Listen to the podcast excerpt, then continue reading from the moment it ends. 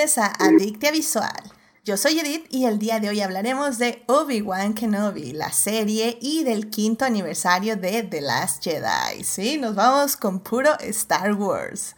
Para discutir, fangirlear, analizar y llenarnos de feels está conmigo... Gina. ¿Sí? ¿Seguro? Gina, Gina está con nosotros. Hola, sí, sí, perdón, no escuché mi nombre. Eh, pensé que seguías en tu intro. Ah, sí, amigos, aquí estoy, aquí, la que siempre dice que no va, a hablar más de Star Wars, aquí está en el programa de Star Wars porque, porque me encanta eh, quedar mal. pues soy así la, soy la morra que, que le habla, que habla pestes de su ex y luego a las dos semanas está de que, oye amiga, fíjate que ya regresé con él porque se me pidió perdón. Ahora, Obi-Wan es la manera en que Star Wars me está pidiendo perdón y todavía estoy pensando si perdonarlo o no, pero le estoy dando una mínima oportunidad, así que por eso estoy aquí. Digamos que estamos aceptando las flores. ¿No? Ajá, exacto, sí. Pero lo sigo, lo sigo, eh, está en mi, en mi lista negra todavía. Sí, definitivamente. Creo que I feel you, I feel you, Gina, definitivamente. Y bueno, pues también está aquí con nosotros, que efectivamente se sabe el abecedario. Héctor, ¿cómo estás? Bienvenido al programa. Hola Edith, este, muchas gracias por invitarme. Digo, yo creo que e, este año he estado muy pocas veces en Acta Visual, así que tengo que aprovechar. Este, y pues qué mejor que aprovechar que hablar de Star Wars. Star Wars eh, para mí que es como un amigo que a veces este, me molesta, me irrita, pero pues ahí siempre andamos juntos. Esa es este. sí, sí, sí pudiera hacer la analogía de mi relación con Star Wars sería esa. Un amigo que aprecio, a pesar que a veces es dirigido por... En este podcast está prohibido. Es cierto, está prohibido. ah, bueno, a veces... Lo voy a vipear, este, yo creo. Sí. Sí, porque no, no, no. Bueno, igual quiero, quiero mencionar que cuando Edith me invitó al programa, le dije, bueno, pero podemos fingir que no existe una película que todos odiamos y me dijo, sí, vamos a fingir que no existe. Sí, pero se, me olvidó pasarle el memo. yo no recibí el memo. de que, desafortunadamente Star Wars terminó en el episodio 8. Sí, sí, nunca hubo secuela. ¿Qué pasó? No, no, hubo trilogía de trilogías. Sí, no, eh, fue una lástima. Nunca sabremos, nos sorprendió. Nunca sabremos qué hubiera pasado. Sí, la verdad nos sorprendió. Este, nos refugiamos en la fanfic para ver cómo sigue la, la serie, bueno, la, la, la trilogía. Y pues ya, o sea, ¿qué le vamos a hacer? ¿No? ¿Qué vamos a hacer?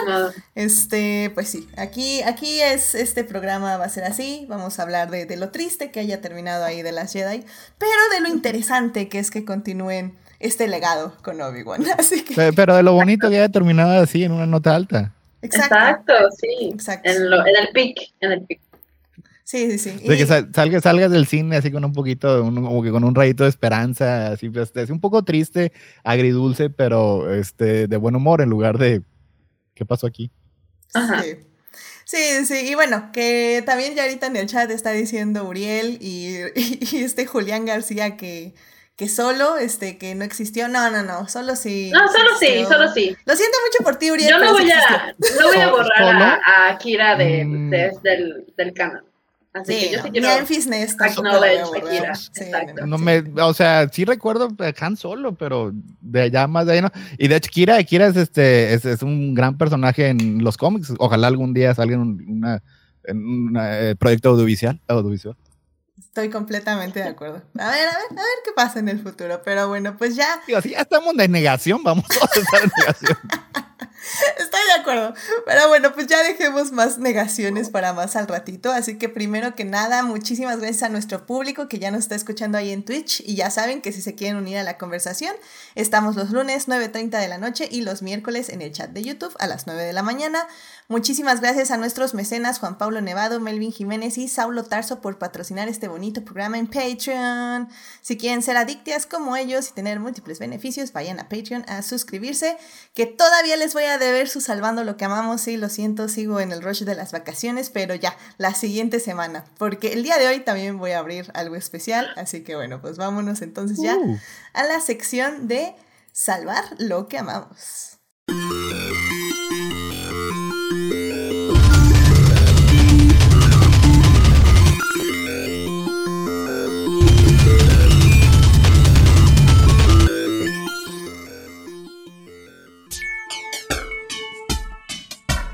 Bien, ya estamos aquí en la sección de salvar lo que amamos. Gina, ¿qué te gustaría compartir con el público esta semana? Ok, pues en el espíritu de lo que vamos a hablar eh, esta semana, quiero compartirles un libro que me gusta mucho, que soy muy fan.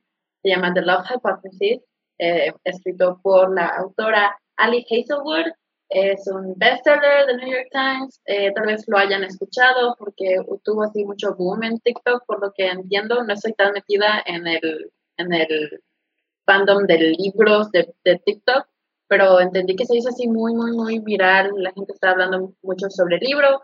Eh, lo que tal vez no sepan es que The Love Hypothesis, bueno, es un libro, es un libro de, romance, es básicamente, es una rom-com hecha libro. Es, es, es, ese género de libros de romance eh, como modernos. Eh, se trata sobre una chica que está estudiando su doctorado en ciencias, creo que, si mal recuerdo, está haciendo biología.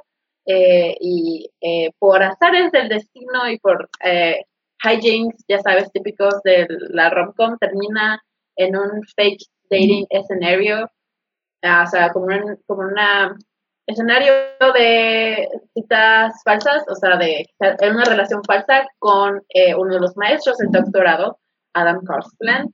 Eh, y pues todo el, libro es acerca de cómo ellos mantienen esta mentira y pues cómo tal vez se van enamorando de verdad. Así que es un libro muy bonito, muy interesante, muy spicy. Eh, se los recomiendo mucho si les gusta el romance, si quieren algo wholesome, algo con un final feliz, eh, si quieren leer sobre gente enamorándose, es un muy buen libro, eh, la van a pasar muy chido, es muy fácil de leer. y el dato que les quería decir, que tal vez no sepan, es que empezó como un fanfiction de Raylo. Ellie Hazelwood es una Raylo muy, muy reconocida dentro del fandom de Twitter.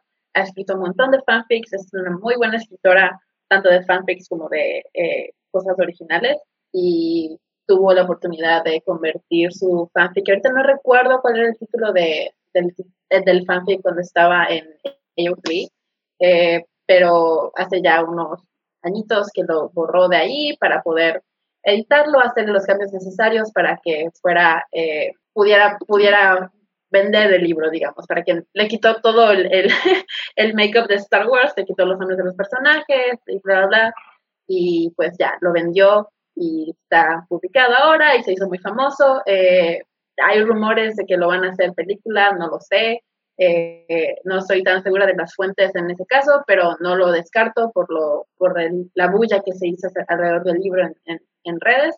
Así que soy muy orgullosa de, de, Ali, la he leído desde mucho tiempo dentro del fandom de Raylo. Eh, ya ha sacado otros como libros, pero son más cortos, que también son fanfics de Raylo, que también pudo publicar.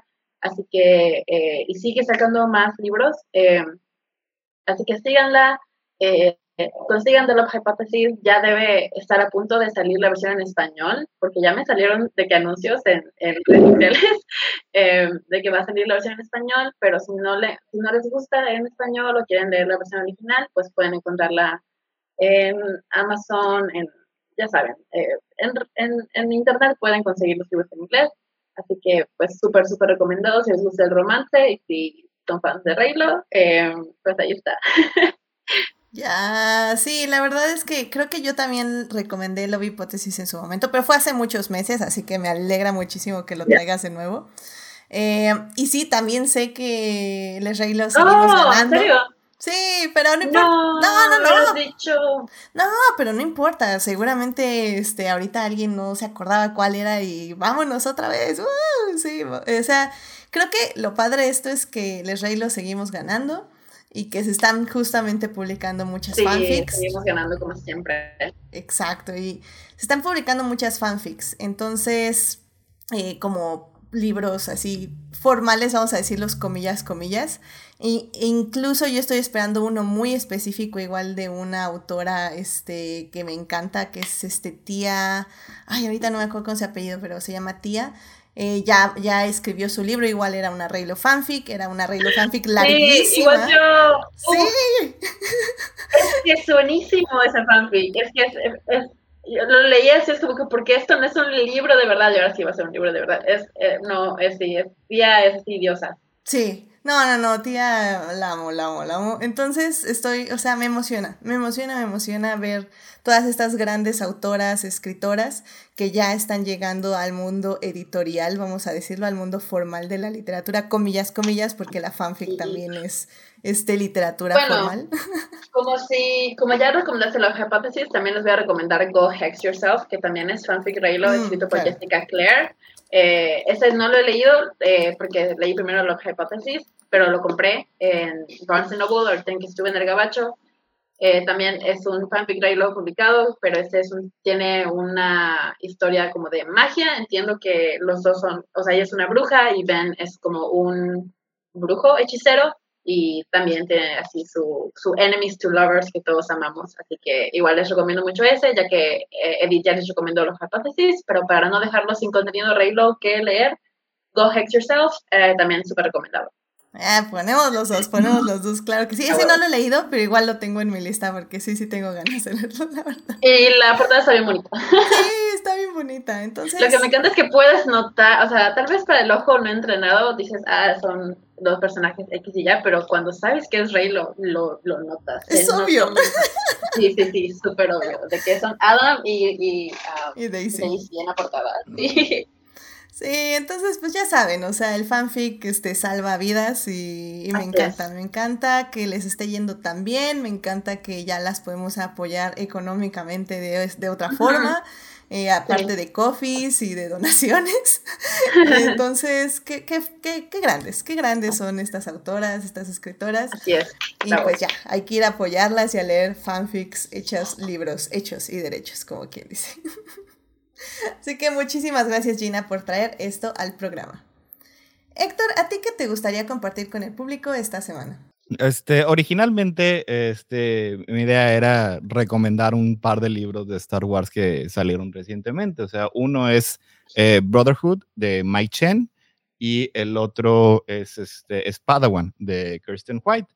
Y me iba a expander, lo iba, iba a expander un poquito acerca de, de, cómo este Brotherhood es una magnífica historia que rellena un gran hueco en la relación entre Anakin y Obi-Wan, de cómo pasaron de ser dos personas que apenas se soportaban en Attack of the Clones a estos grandes compañeros, a este dúo dinámico que vemos ya en, en Clone Wars y en, en, Revenge of the Sith, o sea, y esta novela sí se, se encarga así como de que de llenar a pleno lo que fue esa relación y como Brotherhood es un muy buen libro este eh, que nos muestra un vistazo al crecimiento de Obi-Wan, o sea, porque quien está pues, es un Padawan y está, está, está, está todavía este, eh, chavito y tiene una misión que, en la que él estaba prácticamente solo sin Qui-Gon.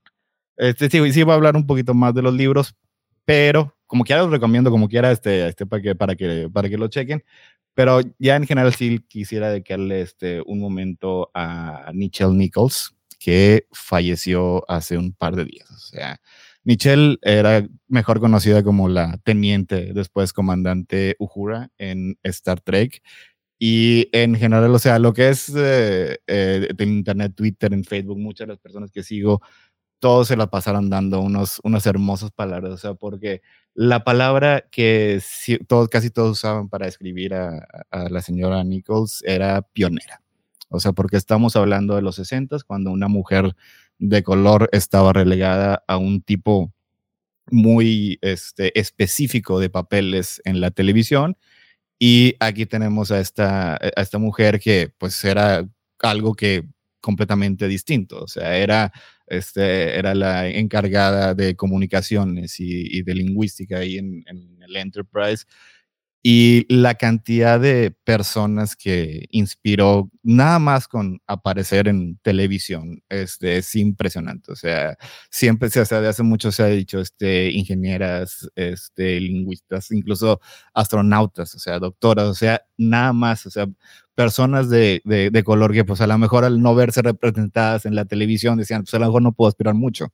Pero vieron, o sea, vieron a, a Nichelle en, en, Star Trek y dijeron, no, pues este, sí, sí podemos aspirar a hacer, a hacer cualquier cosa, lo, lo, que, lo que nosotros queramos. O sea, y pues obviamente su, su personaje eh, marcó época, o sea, se convirtió en un personaje que ya va a permanecer mucho más allá de ellos. O sea, ya después de Soy Saldaña y ahorita este Celia Gooding en Star Trek Strange New Worlds es la que es la interpretando el personaje, o sea, pero ella fue la que lo originó. O sea, muchos de estos personajes sí vinieron de la pluma de, James Roddenberry, pero a final de cuentas, los actores en sí se los encarnaron y le dieron ese, ese, ese extra, ese, e, eso que los mantuvo en la cultura pop este, hasta ahorita. O sea, la, la, y la cantidad de historias que la gente está, está compartiendo, estos, o sea, es, es impresionante. O sea, incluso este, eh, hace poco compartí una en la que se decía que un, un, día se encontró con Martin Luther King y le dijo, este, pues ahí hablando ahí en, este, ahí ellos dos, le dice que planeaba renunciar, o sea, porque este, Nichelle realmente era cantante. O sea, lo, solo actriz pues era un papel que le estaba, pues, pues, digo, para avanzar su carrera, pero a ella lo que le gustaba era cantar. Y cuando le dice a Martin Luther King, este, eh, él se, se, pone aquí algo todo lo que dice, es que no puedes renunciar, o sea, no sabes lo que tu papel significa, eres un ícono y gracias a él fue que permaneció otras, otras dos temporadas más, o sea, este, también dice una vez que Oprah Winfrey cuando estaba chiquita que, que, que, la vio en la tele y que fue y le dijo este, a su mamá, mira mamá, hay una persona de color en la televisión y no es una sirvienta, o sea, es uno de los ejemplos muy tempranos de, de lo que importa, lo que es la, la representación y, y, la verdad esta señora es, es, una, es una gran pérdida, o sea, fue un icono maravilloso y este, una gran persona en la vida real. O sea, y nada más, así que quería dedicarle mi salvando lo que vamos a, a Nichelle. Sí, la verdad es que, bueno, evidentemente, bueno, no evidentemente, pero yo no he visto muchísimo Star Trek y muchísimo menos el Star Trek clásico, por decirlo de alguna forma. Pero justo como tú dices, o sea, he leído todos los homenajes que le han escrito, todas las palabras que le han dedicado y toda, todo ese legado que le atribuyen a un personaje, pues digamos que entre comillas tan sencillo. Y lo digo entre comillas tan sencillo porque a veces creo que infravaloramos, ¿no? O, eh, sí, infravaloramos la importancia de, personajes en la televisión, la importancia de cómo los vemos y cómo, este, cómo los recibimos y, creo que es eso, o sea, al final del día demuestra pues eso, la importancia de cómo ver una persona como tú día a día haciendo cosas increíbles, finalmente psicológicamente este, interiorizas que tú también lo puedes hacer y que eso es súper importante y, y, pues eso, ver toda la gente que la recuerda de esa forma tan inspiradora, pues inspira, conmueve y pues al final del día es eso, ¿no? Es, si es algo, si, si algo dejamos atrás es justo la, cómo marcamos a las personas de nuestro alrededor y pues sí, al final del día creo que podemos decir que su legado sí fue muy importante. No solo para la televisión, sino para el mundo en que vivimos el día de hoy. Así que, pues sí, descanse en paz definitivamente y, y qué bonito al final del día ver todo, todas las palabras que le han dedicado. Todas las personas que la, que la conocieron este, en vida y todas las personas a las que inspiró a hacer lo que son ahorita. O sea, Digo, o sea, es ficción, eh, son actores, pero como quiera han tenido un verdadero impacto y en ocasiones un, un verdadero impacto positivo en el mundo. O sea, o sea, sí, sí, sí, sí vale la pena hacer estas historias, este, contar estas historias y, creer en estos personajes. Ay, pues muchas gracias por traer este momento con nosotros, Héctor, y pues también por tus recomendaciones literarias que, que sí, eh, algún día Alguien leerá. Eh, algún día, algún día. Todavía no puedo, dame otros cinco años más o menos. En el décimo aniversario. En el décimo aniversario, yo creo. Pero bueno. Ya, ya, ya ni porque hablan de este, de, de, la novelización de Revenge of the Sith. Ay, qué bueno. Bueno, y voy a, voy a citar la, la novelización, pero bueno, eso ya lo dejamos para más adelante. Y bueno, pues justamente hablando de gente inspiradora, creo que hace mucho tiempo que no hablo de Lewis Hamilton, siete veces campeón del mundo. Que bueno, pues en esta carrera en Hungría eh, salió en séptimo lugar y terminó en segundo. La verdad es que ha sido una temporada muy difícil esta primera parte porque ahorita ya entramos en el descanso de verano, va a haber un mes sin carreras. Eh, ha sido muy difícil la temporada para Mercedes, la temporada para Lewis Hamilton, pero en serio que es inspirador. O sea, Lewis Hamilton cuando regresó, cuando puso esa fotografía, dijo I'm back. y luego dijo, si, si piensan que el año pasado fue, fui lo mejor, fue lo mejor que vieron de mí, pues prepárense para este año. Y la verdad es que lo ha cumplido, o sea, yo sé que no ha estado ganando carreras, de hecho no ha ganado ninguna carrera este año, pero sinceramente ha estado ahí, ha estado con su equipo, ha estado animándolos, eh, bromean en el internet que es también el psicólogo no pagado de, toda, de todo el team de LH Team porque definitivamente todas las palabras que pone son inspiradoras y te incitan a ser mejor cada día, pero no ser mejor solo físicamente o intelectualmente, por decirlo de alguna forma, sino emocionalmente y ser mejor para otras personas también. Em, en el asunto de carreras, pues Hamilton volvió a romper un récord eh, justamente este fin de semana. Eh, rompió un récord que llevaba 67 años sin poderse vencer y él lo venció, son las... Eh, ha liderado la mayor cantidad de vueltas en un circuito, que es justo en el de Hungría, eh, y pues ya, o sea, ese, ese es otro récord para su bolsillo. También ha habido bonitas reflexiones con este casco amarillo porque Luis Hamilton cambió su mercancía de morada a amarillo, lo cual nos sacó de, de onda a muchas personas, pero creo que ya entendí por qué lo hizo. Está literalmente haciendo un homenaje a Cena y a como todas las eh, adversidades que también Senna tuvo que enfrentar en contra del sistema de la Fórmula 1. Entonces, de hecho, un conductor, un conductor, un, sí, bueno, un conductor de televisión estaba diciendo que ver el casco de Hamilton, que ahora es el amarillo, este le recuerda mucho a ver a Senna justamente eh, transitar en todas estas pistas, lo cual me parece como muy bello. Y también hay como una broma, eh, no broma, dentro del fandom de Lewis Hamilton, porque todas las carreras que ha estado en podio, que ha estado en tercer lugar y segundo lugar, las ha ganado con el, casco gay o el casco LGBT, que es básicamente este casco amarillo con la bandera LGBT, que es el que ha estado usando pues, las últimas cinco carreras, seis. Entonces hemos, este, le decimos que el poder LGBT es lo que lo ha llevado al podio y que esperamos que siga usando ese casco porque ha traído muy buena suerte.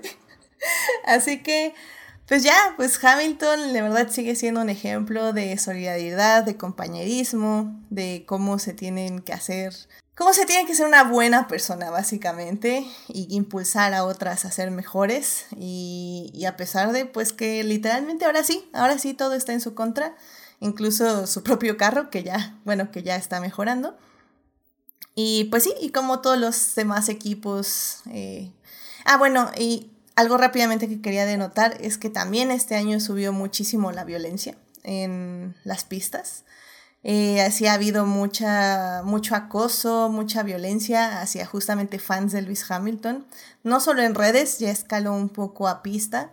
Em, de hecho, ya se vio ahora, en, por ejemplo, en Hungría, se vio gente quemando mercancía de Lewis Hamilton, que pues me da un poco de risa, ¿no? Porque pues la compraron, entonces, o sea, literalmente pagaron por la mercancía que están quemando, pero ok.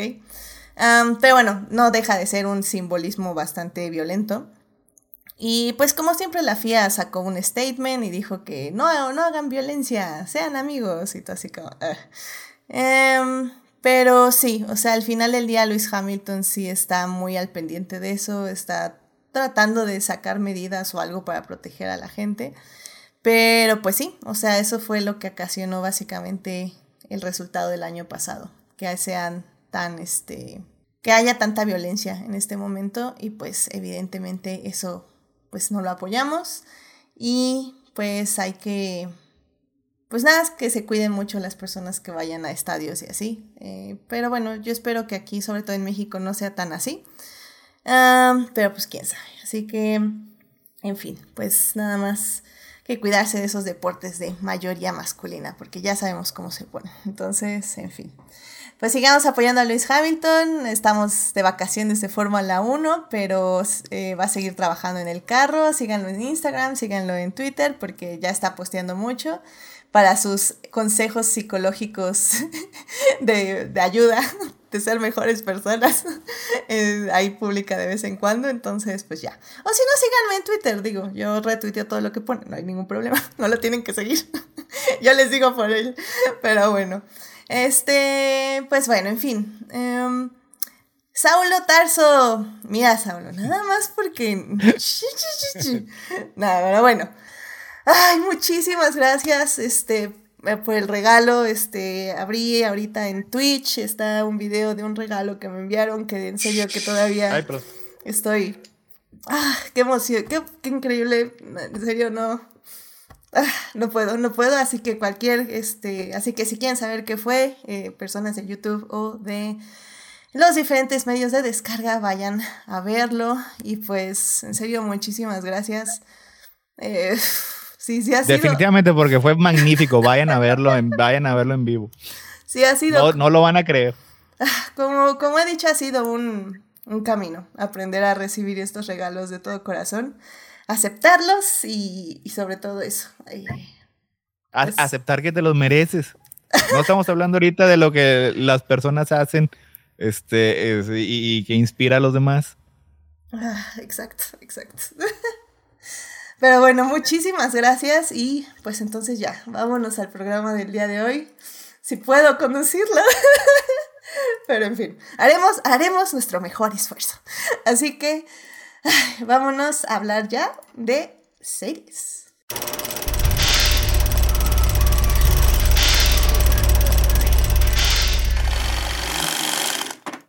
Estamos aquí para hablar de series y el día de hoy vamos a hablar de Obi-Wan Kenobi, esta serie que se estrenó en Disney Plus hace más o menos como un par de meses, pero bueno, terminó hace más o menos como un mes. Y la serie pues está dirigida por Deborah Chow, que se encargó básicamente de planear esta serie y dirigir estos seis episodios que pueden ver, como digo, ya en Disney Plus. Em, para hablar de esta serie, en la primera parte les vamos a decir un poquito de las cosas técnicas que nos gustaron, que no nos gustaron de la serie. Y en la segunda parte vamos a hablar eh, ya de los temas que toca la serie que me parecen como súper interesantes. Y en la tercera parte vamos a hablar de los cinco años de Last Jedi. ¿Por qué juntamos estas dos este, serie y película? Bueno, porque creo que básicamente tienen muchos temas que resuenan mucho, que se complementan muy muy bien. Entonces efectivamente va a ser un programa 100% de Star Wars para hablar de estos dos grandes este, productos cinematográficos. Así que bueno, pues sin más, vámonos a la primera parte.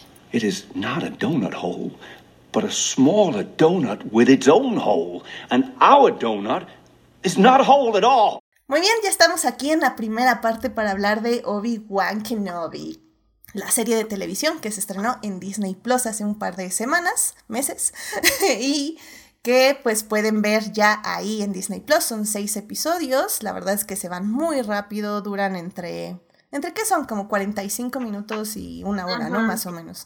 Sí, creo Entre 30 minutos Y, y, media hora. Sí, es eh, varía mucho lo que es la duración en las series de Disney. Pero en general son más cortas que una serie, de, duran menos que una serie en Netflix. Sí, lo cual me parece interesante y me parece muy acertado, o sea, porque así no estás alargando un producto a cierto metraje, sino que es como, esto fue lo que duró el guion y vámonos, ¿no? Básicamente. Sí. Y eso, eso me gusta. Pero bueno, pues realmente hay muchas cosas que hablar de esta serie, pero en esta parte nos vamos a enfocar en las cosas eh, básicamente como ah, técnicas, las cosas técnicas de la serie. Hay muchas cosas que personalmente no me gustan, pero eh, yo sé, tal, eh, Gina, tú sí la viste capítulo a capítulo, ¿verdad? Porque fue una serie que se estrenó semanalmente. ¿Tú la viste semanalmente? Sí, algo así. Creo que vi eh, los primeros dos episodios que salieron en, primera, en primer lugar, que sacaron dos de una vez.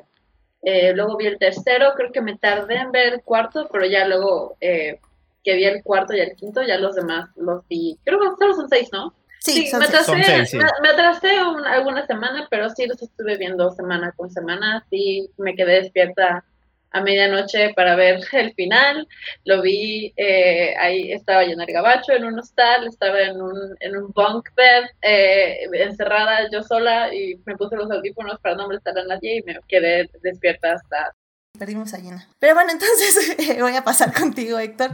Tú sí la viste semanalmente y, y sé que hubo varias personas que justamente estaban diciendo que la serie como que desentonaba un poquito eh, visualmente con lo que era el universo de Star Wars. ¿Cómo tú la sentiste en este aspecto mientras la veías? Mm, bueno, como que a lo mejor podría separar un poquito lo que es, por ejemplo, el diseño de producción que tiene la serie, que ahí en, en ese caso eh, todos los, los, diseños de las ciudades, de los planetas y la mayoría de las locaciones, esas sí, eh, sí me parecen que este, son, fueron fieles a, lo que es el estilo, la estética de lo que es uno, uno esperaría de Star Wars. Eh, lo que yo le acabo criticando este, ahorita sí mucho a la serie es que sí, en, la, en parte la fotografía, la manera en que fue filmada la serie, sí deja mucho que desear. O sea, porque me parece que los escenarios eran, estaban muy bien realizados, pero la manera en la que los acabamos viendo en pantalla no, o sea, no, no, no, no necesariamente llegaban a la altura. O sea, digo, aquí como, creo que sí lo hemos dicho aquí cuando hemos hablado del Mandaloriano y las demás series de, de, Star Wars, utilizan este, un set virtual que llaman el volumen. Es, una, es básicamente una pantalla LED gigante con gráficos por computadora que están sincronizados a la cámara y que básicamente pueden crear un set virtual. Y eso, este, eso sí tiene muchas ventajas, o sea, porque la manera en la que las personas, los actores son iluminados, corresponden a su medio ambiente. Pero a lo mejor aquí en esta serie no lo supieron utilizar también, este, tal, tal vez los, los, realizadores no están tan familiarizados con esta, este, lo que es esta, esta tecnología, digo, porque pues en el Mandaloriano pues tenemos a, a, John Favreau, que el, el, señor es muy eficaz en su trabajo, o sea, sabe muy bien cómo, cómo utilizar la tecnología y tal vez aquí en Obi-Wan no, este, no, no, no supieron este, sacarle lo que es el mejor provecho, así que sí hay ocasiones en que la serie no se ve particularmente este, bien fotografiada, o sea, yo la he visto, vi, este, la, he visto dos veces. La primera, mientras iba saliendo, este, lo que era en, en, en, tiempo real, o sea, porque obviamente no me podía perder un solo segundo sin ver este, una, una serie sobre uno de mis eh, personajes favoritos de Star Wars. Y, este, y cuando se ve en ciertas pantallas, la serie tiende a lucir relativamente bien. Pero cuando se ve en una pantalla un poquito más normal, es cuando sí la calidad todavía deja más que desear. O sea, o sea aquí estamos ya casi en, un nivel como, como el proyectar una película de, de, Christopher Nolan, en el que, no, pues es que si no, si no te gustó cómo se oía, cómo se veía, se veía es porque la pantalla en la que la viste no estaba bien calibrada. O sea, y como que sí es, es demasiado pedirle a la audiencia que la tengan que ver solamente en, en pantallas OLED este, con Dolby Vision para poder apreciar lo que es la, este, los efectos visuales que tiene la serie. O sea, y en como contraparte la película que vamos a hablar este, más adelante de la Jedi se ve hermosa en la pantalla en la que la ves. O sea, y sí es una, diferencia que me pareció así como que, que, muy marcada. Sí es, fue uno de los aspectos que me acabó este, decepcionando un poquito de la serie en, en retrospectiva, a pesar de que hay ciertas decisiones creativas eh, en cuanto a la fotografía y la iluminación que sí me acabaron gustando mucho, que un poquito después ya hablamos de ellas. Nina, ¿cómo ves? ¿Estás, ¿Estás de acuerdo este, con lo que estaba hablando Héctor de que efectivamente, pues sí, la serie no tiene la misma calidad que todo lo demás que vimos técnicamente, evidentemente, de, de todo lo que hemos visto de Star Wars? Ok, pues la verdad, honestamente yo no soy tan técnica o yo cuando veo una serie, una película, sí me fijo de lo técnico, pero no es como mi fuerte, yo no soy, no, no me considero ni, ni experta, ni, ni es como para mí la prioridad el revisar si los efectos están bien hechos ni nada, es como que yo lo, lo absorbo, pero mi, mi, foco siempre es más hacia la historia, los personajes, eh, todo, todo eso. Em, yo la vi bien, también tengo que aceptar que la vi en mi teléfono porque estaba de viaje, no tenía acceso a una pantalla de televisión formal, así que tuve que verla desde la aplicación de Disney Plus en mi teléfono, en mi pantallita chiquita, así que tal vez eso afecte también, tal vez si lo ves en pequeño no notas tanto eh, los la, lo que lo que le haya lo que le haya faltado a, la fotografía lo que fuera. Yo lo único que sentí tal vez es que había partes donde era, estaba como que muy oscuro y que me costaba mucho a mí lograr ver qué estaba pasando por más que le subía el brillo. Eh, pero aparte de eso, yo la vi bien. Eh, no, no quiero tener eh, mucho que decir al respecto, porque la verdad mi, mi, mi mi enfoque está mucho más hacia Obi-Wan, Anakin, Leia, así que eh, no tengo mucho que decir al respecto. Yo lo vi, ok, pero sí, sí estoy de acuerdo en que no es el producto más bellamente fotografiado de Star Wars. De eso sí puedo decirlo, se nota y, lo creo que es completamente cierto lo que dice eh, Héctor, pero tampoco lo considero una falla del todo. Eh, creo que sí, lo que les va a faltar es saber cómo aprovechar mejor este um, Void, ¿se llama? Volumen. Lo de las volumen. Ah, Void es otra cosa. El volumen, eh, sí creo que pueden aprender a, usarlo de manera más estética, a través como eh, Batman, que la, de, la nueva, la de Robert Pattinson, que usaron el volumen según yo y se ve muy, eh, mucho más estético. Eh, pues es cosa de, aprendizaje, yo creo. Yo espero que, bueno, pero dicen que, que, Andor no usó el volumen, es lo que estaba leyendo hace rato, que usaron más cosas eh, old school y prácticas, ah, pero pues seguramente es, un, es algo que se va a seguir usando en los proyectos por venir, así que espero que eh, los siguientes hagan mejor, tengan, hagan mejor provecho de, de esta herramienta que yo creo, considero muy, muy valiosa y que tiene mucho que ofrecer. Yo soy bien fan del volumen, o sea, este, eh, porque sí, la verdad sí me gusta mucho y me ha gustado mucho en, en, en el Mandaloriano, o sea, pero es como dices, como una herramienta, o sea, como que para saberla, saberla utilizar, saberla hacer como que un poquito balance entre crear sets de verdad y utilizar el volumen. O sea, en, en The Batman, en la escena particular que lo dan lo que recuerdo es cuando están, está con Catwoman, en, donde, está, donde está que está la señal. Y eso ahí luce hermosa. En Mandaloriano también han hecho tomas que se ven muy hermosas. Pero aquí sí, cuando este, la, la mayor, cuando están, por ejemplo, en medio de una ciudad es cuando el volumen se empieza a sentir un poquito más artificial. O sea, y a lo mejor de quejarse de artificial en Star Wars, cuando las precuelas, este, o literalmente en una pantalla verde con Iwan y con, este, con Hayden ahí dos horas, o sea, pero como que se, se podría haber utilizado de, de, una manera un poquito más eficaz. Sí, es que sobre todo creo que, miren, el problema siento yo que Deborah Chow, este, no tiene experiencia. O sea, esto al final del día puede verse, sí, como un problema, pero también puede verse pues, como un área de oportunidad. Evidentemente hay momentos que siento que quisieron también cubrir con mucha corrección de color, como bien dices tú, Héctor, o sea, como que dijeron, no, pues, o sea, vamos a ocultarlo con corrección de color haciendo que las escenas se vean más oscuras, pero al mismo tiempo vamos a decir que no calibraron bien su tele porque las lo, lo, de luz se ve muy, muy, muy bien, pero son manchitas dentro de la oscuridad y así como, ah, ¿qué está pasando? Entonces sí es un poquito complicado en ese aspecto estar, este, pues sí, eh, evaluando justamente estas cosas de corrección de color y todo. Y donde, por ejemplo, yo siento que también eh, la directora muestra un poco falta de experiencia, para mí también es en, edición. O sea, en la edición de la serie creo que hay momentos que se ve que o no grabó todo lo que debería haber grabado o que no tenía el material que quiso o al final del día en la dirección de actores no le dieron lo que, lo que hubiera funcionado mejor.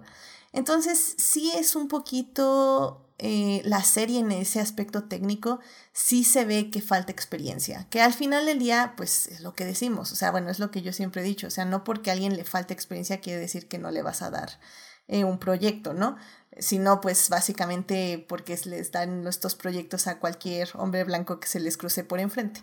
Pero eh, sí, sí lo veo como una crítica a ella, pero no, pero bueno, ya lo hablaremos en la segunda parte, evidentemente se compensa en la maestría del guion, que creo que al final del día es lo importante de una serie, que puedes tener todos estos errores, pero si la historia tiene corazón, se perdonan, porque al final del día, pues son minucias técnicas que sí te pueden molestar un poquito y sí te, te puedes quedar así como con la sensación de que esa escena pudo ser mejor, pero no afecta a la entrega emocional del producto, por decirlo de alguna forma, o al menos no son tan graves que afecte el resultado técnico, perdón, es que justo me, pasó por estar leyendo el chat de pronto, porque este Julián García dice que le estamos quitando las ganas de, de verla, que pensó que se la venderíamos. Ah, tú tranquilo, Julián, ya sabes, aquí te bajamos expectativas para luego decirte, fu, vámonos con todo. Entonces, em, por ejemplo, Saulo dice, yo amé la música, en especial el tema de Obi-Wan, parece, parece, parece el último proyecto de John Williams. Y pues sí, este, sí, creo que también ahí en ese aspecto la música funciona muy, muy bien. De hecho, sí, ¿no? Se hizo ese tema en específico para esta serie. Eso fue, la vez pasada que en Crónicas hablamos tres horas de la serie y no mencionamos eso. este, el tema del tema de Obi-Wan específicamente salió de, pues no de su retiro todavía, no sé, pero sí dijo John Williams, oye, nunca le hice un tema a Obi-Wan en la trilogía original ni en las precuelas, o sea, en seis películas Obi-Wan nunca tuvo un tema propio. Este, así que quiero dárselo, así que él es el que se hace. Escribió rápidamente en un par de semanas este tema cortito, que es con el que se abre la serie, y luego después los otros dos compositores que, que dieron su trabajo a la serie eh, la, la, incluyeron, este, el Miserable Q en, en, el, resto del soundtrack. Pero sí, el original eh, viene de John Williams. Creo que no es su último trabajo, o sea, por su último, su último trabajo va a ser eh, Indiana Jones 5. Y, creo que para hacer este tema, precisamente, o sea, estaba en medio de Indiana Jones 5 y dijo, no, espérense, tengo que hacer esto. A sus 194 años. 194 años. sí. Todavía, todavía trabaja. Sí, la verdad que sí es bastante impresionante eso. Eh, eh, y sí, la verdad, miren, eh, la verdad es que la vi antes justamente de, de salir de vacaciones de Adictia Visual. Entonces no he podido como volver a verla y a mí mi problema es que la música sí me pasa, o sea, obviamente la capto con el corazón, pero analizarla sí me cuesta ya como una tercera vista a la serie, entonces yo no le puse tantísima atención a la música, al menos no me acuerdo perfectamente de eso. Yo sí me fijo muchísimo más en edición, que fue algo que a mí me saltaba mucho, y también las actuaciones. Creo que es algo que tengo que decir de la serie, que si bien no, o sea, hay muy buenos actores, incluido pues el grande Ewan McGregor, que ya sabemos que pues sí, o sea, la verdad es que hace un gran, gran trabajo como Obi-Wan Kenobi. Y pues bueno, es un gran actor, sinceramente no necesita muchísimas este, direcciones, por decirlo de alguna forma, pues él, él ya sabe a lo que va, básicamente. Pero, por ejemplo, hubo, yo siempre vi como, bueno, porque ya saben, yo vi esta serie ya que acabó, eh, porque necesitaba los spoilers, necesitaba saber exactamente qué le pasaba a cada personaje, porque, porque no quería que me volvieran a romper. Comprensible. sí, sí, sí, no, es, es, una cosa que yo ya no puedo hacer de Star Wars, ver Star Wars de sorpresa. Claro que no, porque ya ven lo que me pasa cuando me dan un lightsaber. Sí, Entonces, mira, fíjate que... De repente sale Luke Skywalker, sí. Sí, no. yo sí que me arriesgué mucho al verla semana a semana, a semana y sí, en los últimos episodios que dije, ya la cagaron otra vez, ya no, no van a hacer esto, no, pero al final todo salió bien. Así que fue un salto, un salto de fe eh, porque eh, le tengo más confianza a Deborah Chow que a cualquier hombre blanco que, que dirige Star Wars, excepto Ryan Johnson. Así que eh, sí, la verdad no sé cómo lo hice, pero estoy completamente de acuerdo contigo, Edith. ver, Star, ver contenido de Star Wars antes de que salga todo es arriesgarte a que te vuelvan a jugar choco. Sí, definitivamente, definitivamente, completamente de acuerdo contigo.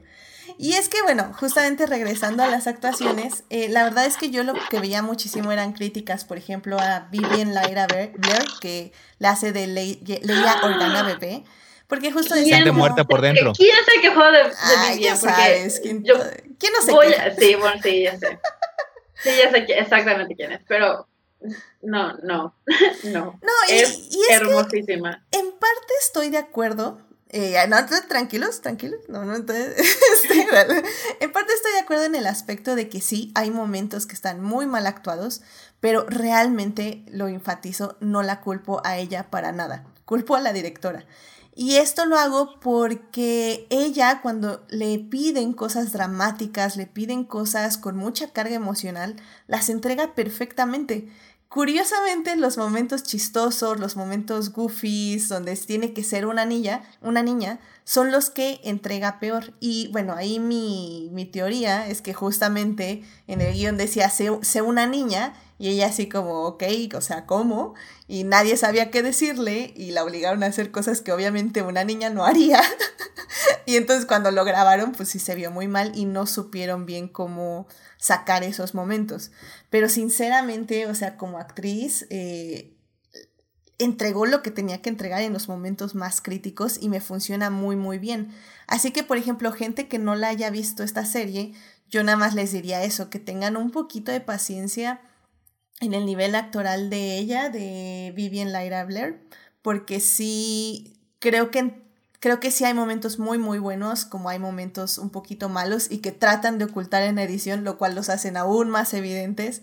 Y creo que en general para mí eso fue como lo que no funcionó de la serie, esos pequeños momentos, pero sinceramente creo que ya, o sea, aquí literalmente acabo mis quejas.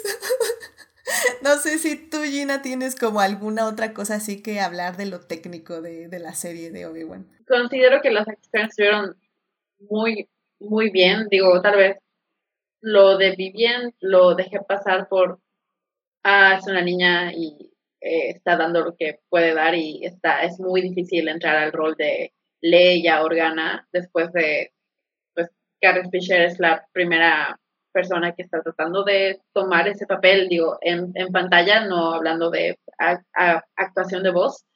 Eh, así que, pues, pienso que es, mucha presión que poner sobre una niña tan pequeña, pero yo no considero que, bueno, yo, yo repito, no soy buena con lo técnico, así que para mí todo estuvo súper bien en cuanto a actuaciones. Eh, Moses, ah, se me fue ese apellido, Moses Ingram. Ingram. Ingram. Ingram me encantó su, su papel. Eh, se me acaba de ir el nombre del personaje.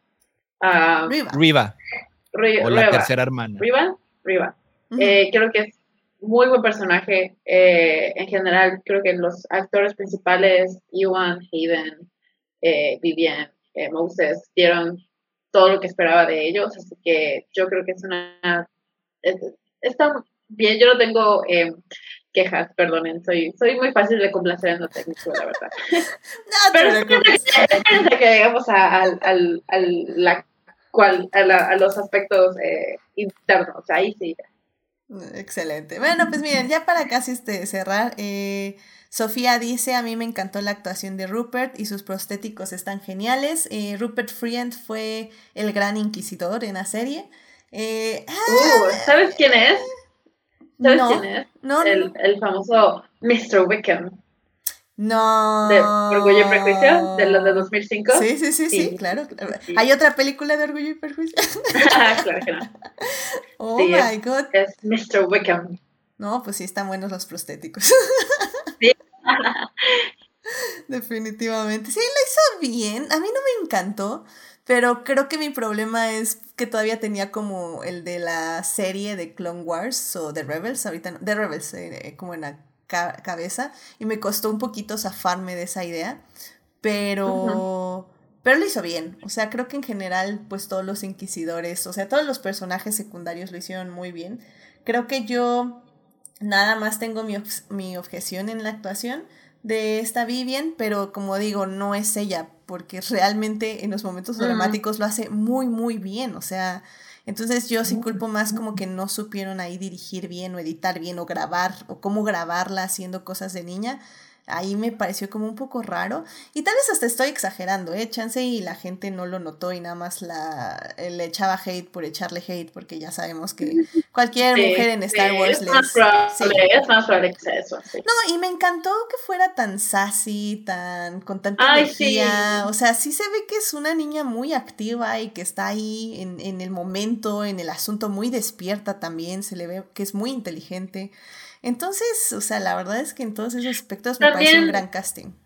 Tal vez creo que algo técnico que podría notar es que me encanta que los atuendos de Vivian, de Baby Leia, tienen mucho, eh, hace mucho eco de esos atuendos icónicos eh, de, la trilogía original. Tiene, y de Padme también tiene, no sé, eh, un atuendo muy parecido al de Bespin. como que el, el equipo de, de vestuario hizo su, el mayor esfuerzo posible por eh, darle como continuidad como al estilo de Leia y al mismo tiempo hacerle tributo a pues estos eh, vestuarios tan icónicos que usó Carrie Fisher en la trilogía original. Completamente de acuerdo. Hay muchísimos homenajes a muchísimas cosas. Y digo, si son como fans así como casuales de Star Wars, no se preocupen. Creo que lo que más me gusta de esta serie es que no grita Star Wars, sino que nada te lo muestra. O sea, te muestra porque es Star Wars y no estorba ningún cameo. Bueno, no, ahorita no, no recuerdo si hay algo que podamos llamar cameo. Bueno, tal vez al final. Este, pero no, no hay como algo que te estorbe que no entiendas. O sea, todo lo que tienes que entender está dentro de la serie y ya todos los detalles pues ya son para fans que, quieran captarlos y que quieran diseccionarlos, es decir, el 95% de los fans básicamente. Pero, pero digo, no, no le tengan miedo a la serie, la verdad vale mucho la pena. Sé que en esta parte técnica hablamos como medio mal, pero créanme, la siguiente parte se los vamos a compensar. Así que, pues ya, sin más, vámonos ya a la segunda parte para seguir hablando de esta serie. Blow that piece of junk out of the sky! Muy bien, ya estamos aquí en la segunda parte de este programa. Estamos hablando de Obi-Wan. Y bueno, en la primera parte justamente hablamos de todos los detalles técnicos que tal vez no nos encantaron de la serie, pero que sinceramente eh, son opacados eh, porque el corazón, el corazón de la trama está ahí, está ahí y eso es lo importante y eso es lo que nos importa. Y, y digo, pues tú, Héctor, ¿cuándo ¿En qué momento tú dijiste? Ah, bueno, vamos a hablar con spoilers. Em, nada más saco esa, ese warning porque sí hay que hablar muchísimo del desarrollo y los arcos de personajes. Entonces, nada más para que quienes no la hayan visto aún sepan que ahorita ya es la parte de spoilers. Y bueno, Héctor, yo sé que a ti te han gustado, te han gustado los anteriores productos que ha entregado Star Wars. Eh, viste el Mandaloriano 1, el Mandaloriano 2 y el Mandaloriano 3. Entonces, eh, hasta el Mandaloriano 3, como, como generalmente se conoce como eh, Boba Fett, el libro de Boba Fett, pero también hasta ese me gustó. Es el Mandaloriano 3, todo, Entonces, eh, eh, pero ¿tú sentiste o hubo algún momento en que tú dijiste esta serie es diferente a esas tres anteriores o, o sí crees que está en el paralelo temático de las otras? Parece que eso tiene este, unos eh, elementos temáticos de, caracterización, la verdad, superiores a, lo que hemos visto en el Mandaloriano. Y, también, Boba Fett, esa está, me parece que está un poquito infravalorada. Creo que sí hicieron un buen trabajo con, con Boba Fett. Este, pero en general, o sea, mucho de lo que a la gente le gusta al Mandaloriano es porque es un personaje sin expresión, este, con un casco que siempre trae un casco y ahí podemos nosotros proyectar lo que queramos este, en él. Este, pero fíjate, el Obi-Wan es de los personajes que más me gustan de Star Wars, o sea, y yo básicamente eh, hubiera estado contento que me hubieran puesto a Iwan McGregor, no sé, escarbando arena durante seis episodios, o sea, no necesitaba mucho, o sea, pero ya cuando ya nos ya vimos a Alderan y ya cuando sale este Lea, ahí es cuando ya la serie me empieza a crear expectativas, y es cuando ya espero un poquito más de la serie, más allá de Obi-Wan, este, damos cargando arena en, en, en, Tatooine, o sea, y, y yo, este, lo que digo es cuando la serie o me vendió y que me hizo confiar en ella, es cuando este, Lea pone en su lugar a su molesto primo. O sea, este, ahí, ahí fue cuando yo pensé, ok, este, Deborah Chow eh, conoce eh, a Lea este, y eligió a una pequeñita actriz de 10 años que sabe capturar lo que es el espíritu de, nuestra querida esta eh, Carrie Fisher, que ya no está con nosotros. O sea, y, más que todo, o sea, en la manera en cómo un inicio nos presenta a este Obi-Wan Kenobi, o sea, porque eso era algo, algo muy importante, o sea, encontrar un motivo, una razón de contar esta historia. Y a mí siempre me ha parecido que había un enorme hueco entre Revenge of the Sith y A New Hope. O sea, en lo que es este eh, Anakin Skywalker en su, en su transición a Darth Vader, su relación con Obi-Wan y cómo vemos este, a Obi-Wan. O sea, como que ahí me parecía que había una historia que contar. O sea, y eligieron el mejor punto de partida. O sea, porque cuando, ya vimos a Sir Alec Guinness en A New Hope, pues la verdad el señor estaba bastante de buen humor y de, buenos espíritus. O sea, este, sí, conoce a Luke y dice, ah, también vamos a unirnos a la rebelión y vamos a destruir el imperio, ya es hora. Este, pero a lo mejor eso no necesariamente checaba con el espacio emocional que una persona hubiera estado este, después de lo que es perder absolutamente todo, o sea, perder este, su vida, su trabajo, sus amigos, su razón de ser. Y aquí eso es como, como inicia la serie. Como vemos primero este, a Obi-Wan, que está básicamente ebrio, solo y devastado. O sea, no tiene este, tiene, tiene todavía un poquito de esperanza. Vamos a decir, tiene un poquito de esperanza en Luke, pero realmente no tiene ya básicamente ganas de vivir. O sea, está en una completa total depresión en su trabajo repetitivo con su enorme trayecto que tiene que hacer cada día y nada más así como que nada más, o sea, siguiendo los, los movimientos, las mociones. Edith viviendo en, el Estado de México, ¿eh? O sea, eso, eso es verite. Eso, eso es lo que le, le, le, dolió a los fans, sintieron, sintieron demasiado reflejados con Obi-Wan Kenobi en un trabajo repetitivo que no, que no quisieran estar. O sea, y ya nada más con eso, o sea, lo que eran las, las apuestas emocionales este, que tenía la serie, la elevaron unos puntos más arriba de lo que había sido el Mandaloriano y de lo que había sido este Boba Fett. Y ya, pues, o sea, ya realmente la, ahí la, eh, la, expectativa era a ver si los creadores iban a poder este, llenar esas expectativas, que la verdad es un poco difícil y es algo que la verdad no sé por qué los fans reaccionan de una manera tan negativa al ver a los héroes en este punto en sus vidas, o sea, cuando básicamente los quieren ver como si fueran superhéroes siempre felices y contentos, o sea, no, no hay conflicto, no hay drama, no hay emoción, o sea, y eso es lo que, lo que tiene, tiene Obi-Wan Kenobi, o sea, tiene conflicto y tiene drama que es lo de todas cosas que a lo mejor el Mandaloriano nunca ha sido particularmente bueno en ellos. Tiene emoción y, este, y es una serie muy entretenida. Pero en lo que es el parte del, conflicto y la drama siempre han sido bastante low key. Sí, creo que al final del día eso a mí fue lo primero que me sorprendió. O sea, digo, yo no he visto Boba Fett, tal vez sí le tengo que dar chance a algún año de estos. Pero, pero sí, sabemos que Mandaloriano tiene ciertos momentos, tiene ciertas cosas que justamente decimos, ay, bonito Bebé Yoda. Sabemos que sin Bebé Yoda esa serie hubiera fracasado diez mil veces más, diez mil veces básicamente. Pero existe Bebé Yoda y pues ya, ahí nos quedamos para ver al santo Bebé Yoda. Em, pero sí, creo que esta serie tiene muchísimo de esos temas, eh, temas como más profundos que que, bueno, vaga la redundancia, profundiza muchísimo más. Y pues Gina, justamente a mí me gustaría saber en qué momento tú dijiste, wow, esta serie me está llegando. Ok, pues es que es un poco, ok, so backstory, eh, la verdad es que tuve un pequeño, una ligera primicia de la serie, no sé muchísimo, unas pocas horas pero cuando salió estaba en medio de Star Wars Celebration. Star Wars Celebration es una convención de Star Wars. Eh, yo estaba en Anaheim en ese momento, eh, que es donde fue la convención este año. No fui yo a la convención, pero estaba con mis amigas que sí fueron a la convención y en Celebration les pusieron los dos primeros episodios que salieron más tarde ese día en Disney Plus, pero ellos los vieron en la tarde, como a las 5 más o menos de la tarde fue la proyección. Mis amigas fueron, salieron y les dije, pues, ¿qué onda? ¿Cómo está? Quiero saber, necesito saber, porque yo en ese momento yo no sabía si iba a ver que novio o no, yo no sabía si la quería ver. Eh, todo dependía de qué es lo que estaba ofreciendo la serie, a dónde, hacia dónde estaba yendo. Vieron los dos primeros episodios, salieron mis amigas Alex y Shannon y les dije, pues, ¿qué onda? ¿Qué, qué, cómo, cómo la ven. Y sus palabras fueron de que es lo mejor de Star Wars desde The Last Jedi. Eh, y yo, ok, tienes mi atención.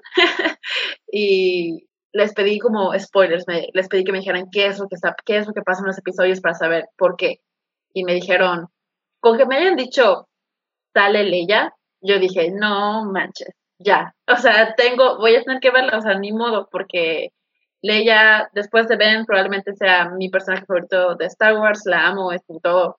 Y que me, haya, que me hayan dicho Leia sale en Kenobi eh, de niña, en Alderaan, y les pregunté, ok, ¿pero es un cameo o qué? Y me dijeron, no, ella es la trama.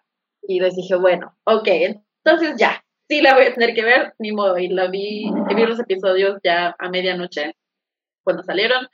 Eh, los volvimos a ver con ellas, o ellos los vieron dos veces ese día.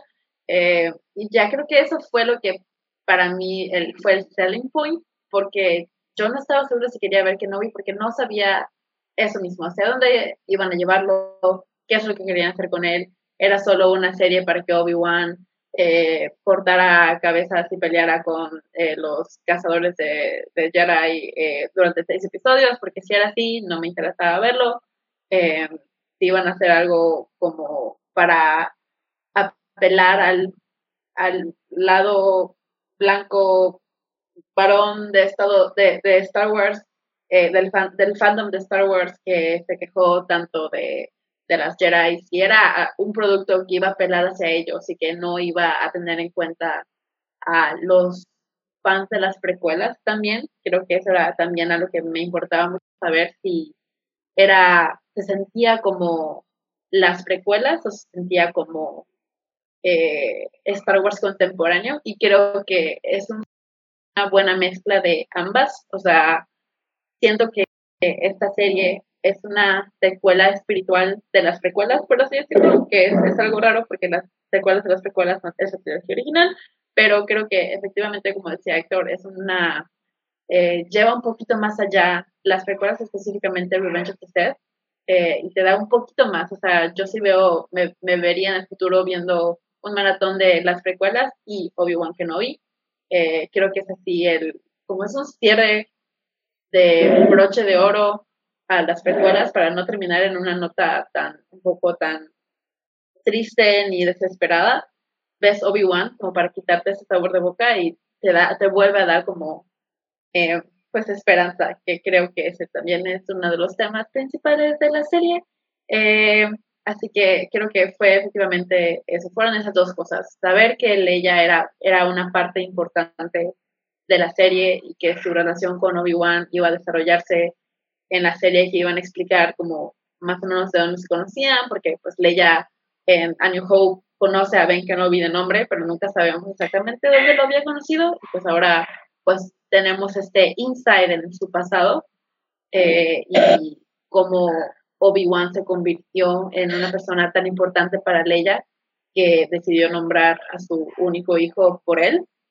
Eh, eso fue lo que para mí fue el selling point pero sí, creo que al final del día estoy, estoy de acuerdo con Gina. O sea, creo que la parte más valiosa de esta serie es que sí cumple mucho con, con esta idea de que Star Wars es tragedia, pero la tragedia al final siempre lleva esperanza también. Y digo, sé que puede ser un concepto un poco de mm, contradicción, pero justamente, de hecho, estaba escuchando el podcast de Sky Talkers, que me encantaba cuando amaba Star Wars, me encantaba escucharlas. Y ahora me atreví a volverlas, volverlas a escuchar hace dos años. Eh, me atreví a volverlas a escuchar porque hace dos años que no las escuchaba oh, espérame, no, tres años, hace tres años que no las escuchaba. Y sinceramente me, me, encanta, siempre me ha gustado muchísimo su análisis de cómo Star Wars es tragedia, porque al final del día lo que les pasa a los personajes en casi todos los materiales de Star Wars es trágico, pero que al final del día esa tragedia que la tragedia, pues al final del día es un género que se utiliza para que podamos sentir compasión, empatía y entender como las emociones y las situaciones en que diversos personajes se encuentran, Star Wars al final del día, o al menos el buen Star Wars, agarra la tragedia y le da ese pequeño, ese pequeño vuelco al final, donde te dice, sí, estos personajes sufrieron, estos personajes duelen, estos personajes están en un duelo constante, pero eso no significa que hayan perdido la esperanza en la vida, la esperanza en otras personas y la esperanza en que puede haber un mundo mejor. Porque es a través del entendimiento de estas emociones, de estos dolores, de esta culpa, sobre todo aquí en Obi-Wan, donde Obi-Wan básicamente lo vemos, como decía Héctor, 100% culpándose de que básicamente murieron todas las personas que él conocía. Tiene que pasar este proceso donde a través de otra persona, que es Leia, va a encontrar las ganas de vivir de nuevo y que a pesar de que siguen pasándole cosas muy fuertes y que tiene que enfrentar momentos muy fuertes emocionalmente, él va a entender que justamente por qué vale la pena seguir luchando, por qué vale la pena seguir salvando lo que amamos básicamente, ¿no?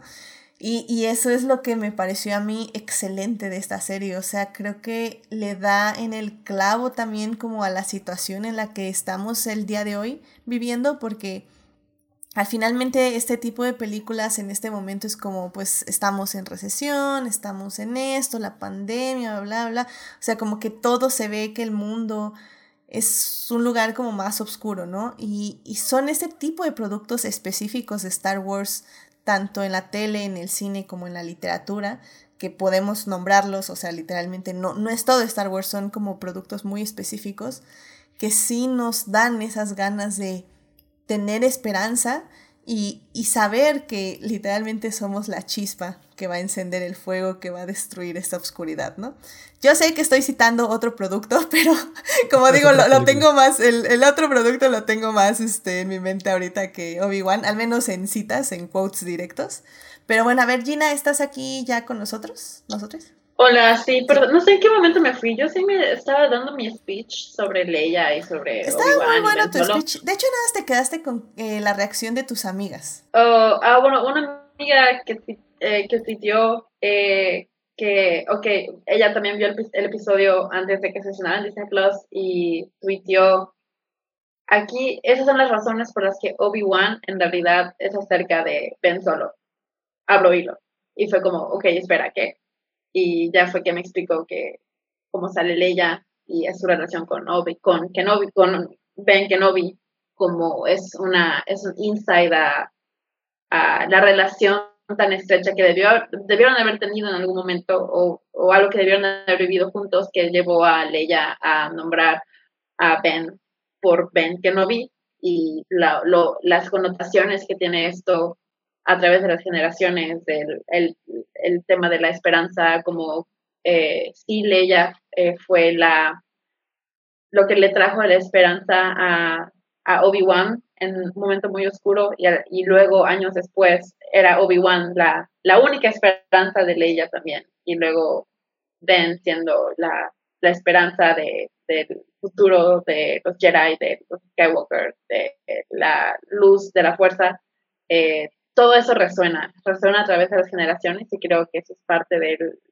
gran acierto que tiene Kenobi eh, para mí, que se siente como esta historia más grande eh, de lo que se ve en un principio, como puedes ver cada parte individual, pero es, en realidad es una historia que va a través de generaciones de diferentes, de muchos años y que se siente como una historia épica eh, creo que eh, va hacia allá que no vi y es parte de lo que, de lo que más me fascina, mm, me ha fascinado de Star Wars en el, pasado.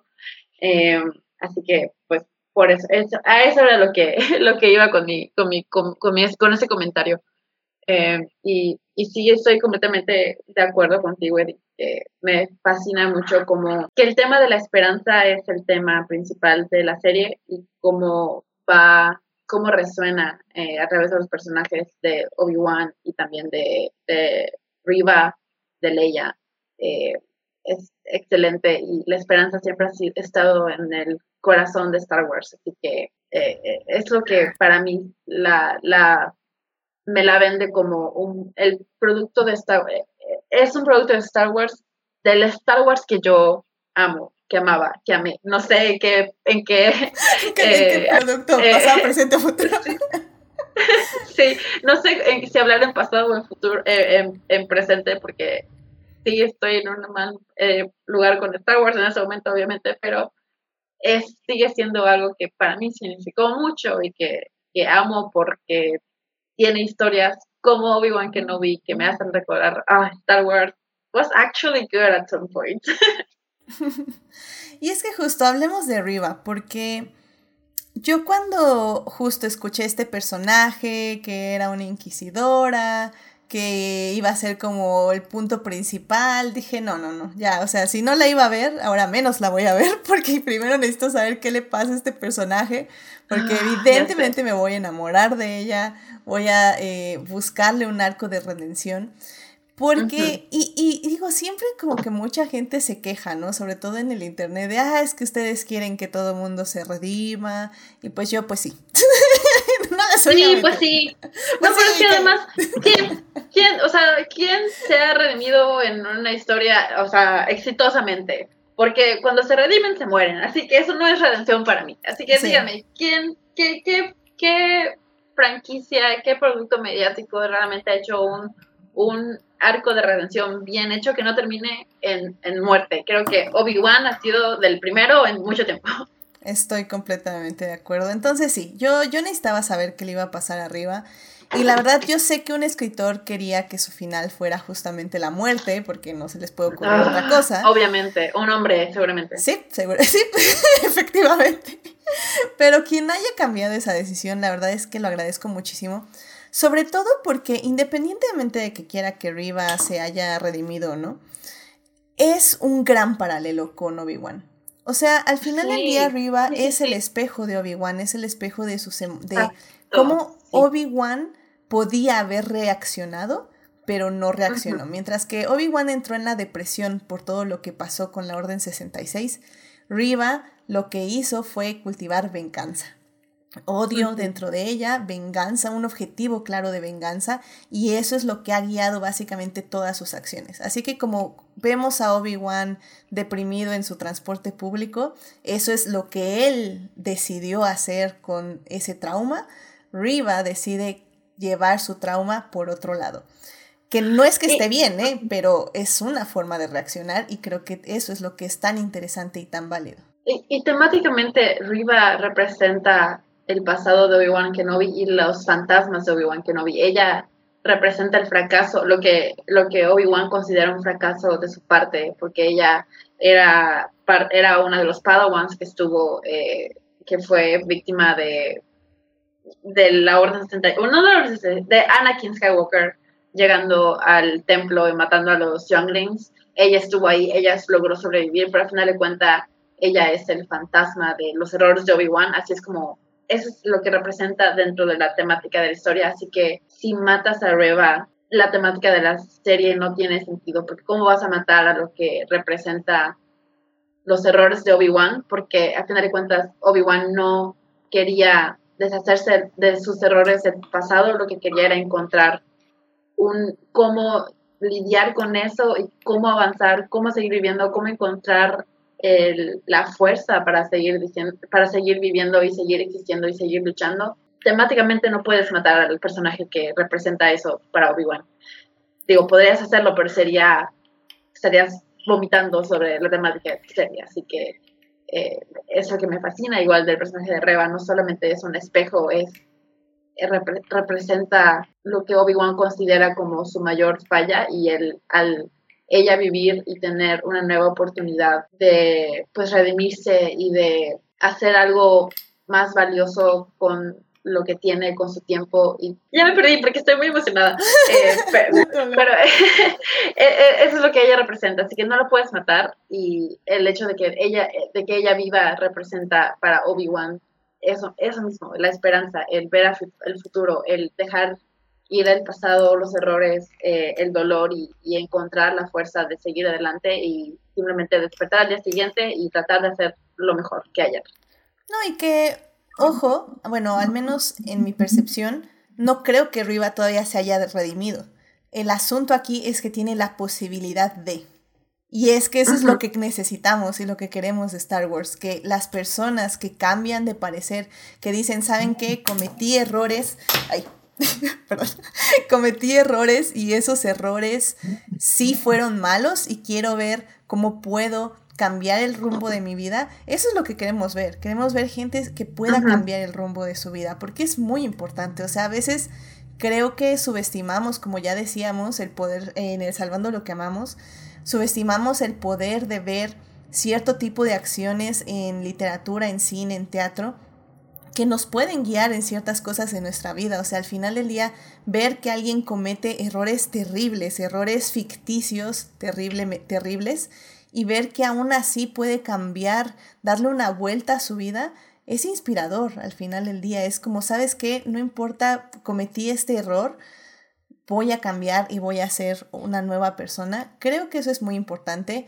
Y sí, no, no estoy hablando de que un genocida se puede redimir en el mundo normal, pero en el mm, mundo ficticio sí, Y, ese, y eso lo decía George Lucas desde que creó a Darth Vader. O sea, le decían, es que, ¿qué, ¿qué opinas de que un niño se puede identificar con Darth Vader? Pues es que está bien.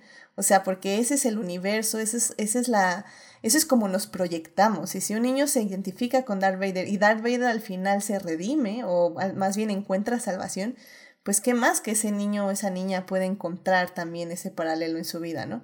Y, y lo que me gusta también muchísimo de Riva es que justo es un espejo, un paralelo de Obi-Wan, pero también es un personaje por sí mismo y habla mucho también de cómo tenemos la capacidad de tomar decisiones propias. Y no sé si Héctor, tú quieras comentar un poco de eso porque creo que lo comentaste en tu programa y me gustó muchísimo esta, este, esta, este vistazo justamente a cómo ya nadie le tiene que decir arriba básicamente oye, es que está mal lo que estás haciendo, tal vez no mates al niño Luke, sino que ella llega a esta conclusión. Eh, fíjate, justo ahí, este, hacia allá iba, o sea, que fue lo que me gustó mucho del personaje, este, desde sus primeras eh, apariciones, es eh, cómo, cómo tiene mucha independencia y cómo tiene mucha agencia. O sea, digo, o sea, porque la contrastaba mucho con los demás inquisidores. Y la verdad es que los demás inquisidores son bastante burocráticos al respecto. A mí también me gustó mucho la, la actuación de, de, de, Rupert Friend como, como el gran inquisidor, o sea, pero al final de cuentas, o sea, él tenía un trabajo y él solamente, él le importaba su trabajo, o sea, eso me encanta la, la cara que le hace a, a, Darth Vader cuando le dice, no, no vamos a ir a los que, todos los Jedi que queremos matar, no, nada más al único que me interesa a mí. Y es como que, bueno, está ah. bueno, jefe, ahí es, usted manda. Y así es, así es como trabajan los inquisidores, o sea, y, a mí me pareció, o sea, desde el inicio que ella ejemplificaba mejor las cualidades de lo que uno esperaría de un sitio, o sea, de un, un villano en Star Wars, o sea, ella tenía, tenía esa la, la, pasión, el odio, la furia, o sea, la venganza, o sea, ella quería encontrar a Obi-Wan Kenobi, se quería vengarse de él. O sea, y luego ya después el, el twist, el mitad de la serie en la que se revela que realmente lo que quería era este, a, a, Vader, o sea, y ella le empieza a aventar todas las culpas, le empieza a, la carga esta enorme que tiene Obi-Wan de que es mi culpa, todo esto, todo eso, o sea, como si las demás personas no tuvieran decisiones, como si Anakin no hubiera decidido matar a los Younglings, o sea, como si este Riva no hubiera decidido ella dedicar su vida a la venganza, o sea, este, y sin embargo, ya cuando la vemos, o sea, ella continúa en su búsqueda de la venganza, trata este, eh, de enfrentarse a Vader y, y, la verdad tiene un duelo que me encantó, o sea, se, se me olvidaron las partes técnicas, pero yo amé los duelos de lightsaber en esa serie, o sea, todos uh -huh. me parecieron fantásticos, o sea, son de los mejores que ha tenido este, la, toda la serie, o sea, mucho por encima de las precuelas, que sí que les encanta a la gente con sus saltos y sus twirls y todo eso, pero, o sea, el, el, el el peso dramático que tienen estos duelos son maravillosos. Y ese duelo que tiene con Vader es genial. O sea, y luego después cuando la deja ahí este, casi muerta y, este, y, le, revelan que desde un principio siempre sabían y que por eso la estuvieron usando. O sea, y como ah. quiera ella continúa con su independencia. que es lo que, y, y que esa, esa, es lo que va, o sea, va a Tatooine este, e intenta matar a Luke. Ahí este, tengo también que mencionar este, al tío Owen y a la tía Berula.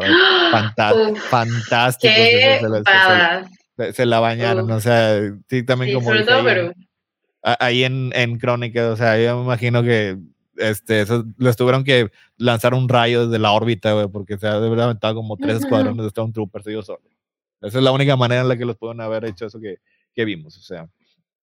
Y se, se, enfrenta con ellos, o sea, y luego después, ya cuando tiene Luca a su merced, obviamente dormido, porque Luke tiene, no tiene que ser más que un monigote en esta serie, que no puede saber nada, no puede hacer nada interesante ni saber nada interesante hasta dentro de nueve años, o sea, y ella misma es la que decide hacer lo correcto. No es Obi-Wan, en el que, este, el que le dice no es, este, no es Luke salvando a Vader, no es este, los 7, 8 que se necesitaron para traer a Kylo Ren de vuelta. No, o sea, ella sola es la que decide tomar la decisión correcta. Y es por eso que ya después, este, incluso Obi-Wan, pues le ofrece, le ofrece su mano, o sea, y, le ofrece este, eh, lo que se habla de, redención, camino a la redención, o sea, el punto es el, el cambio de decisión, el, el, tratar de alejarte de las decisiones incorrectas para tratar de hacer las maneras correctas.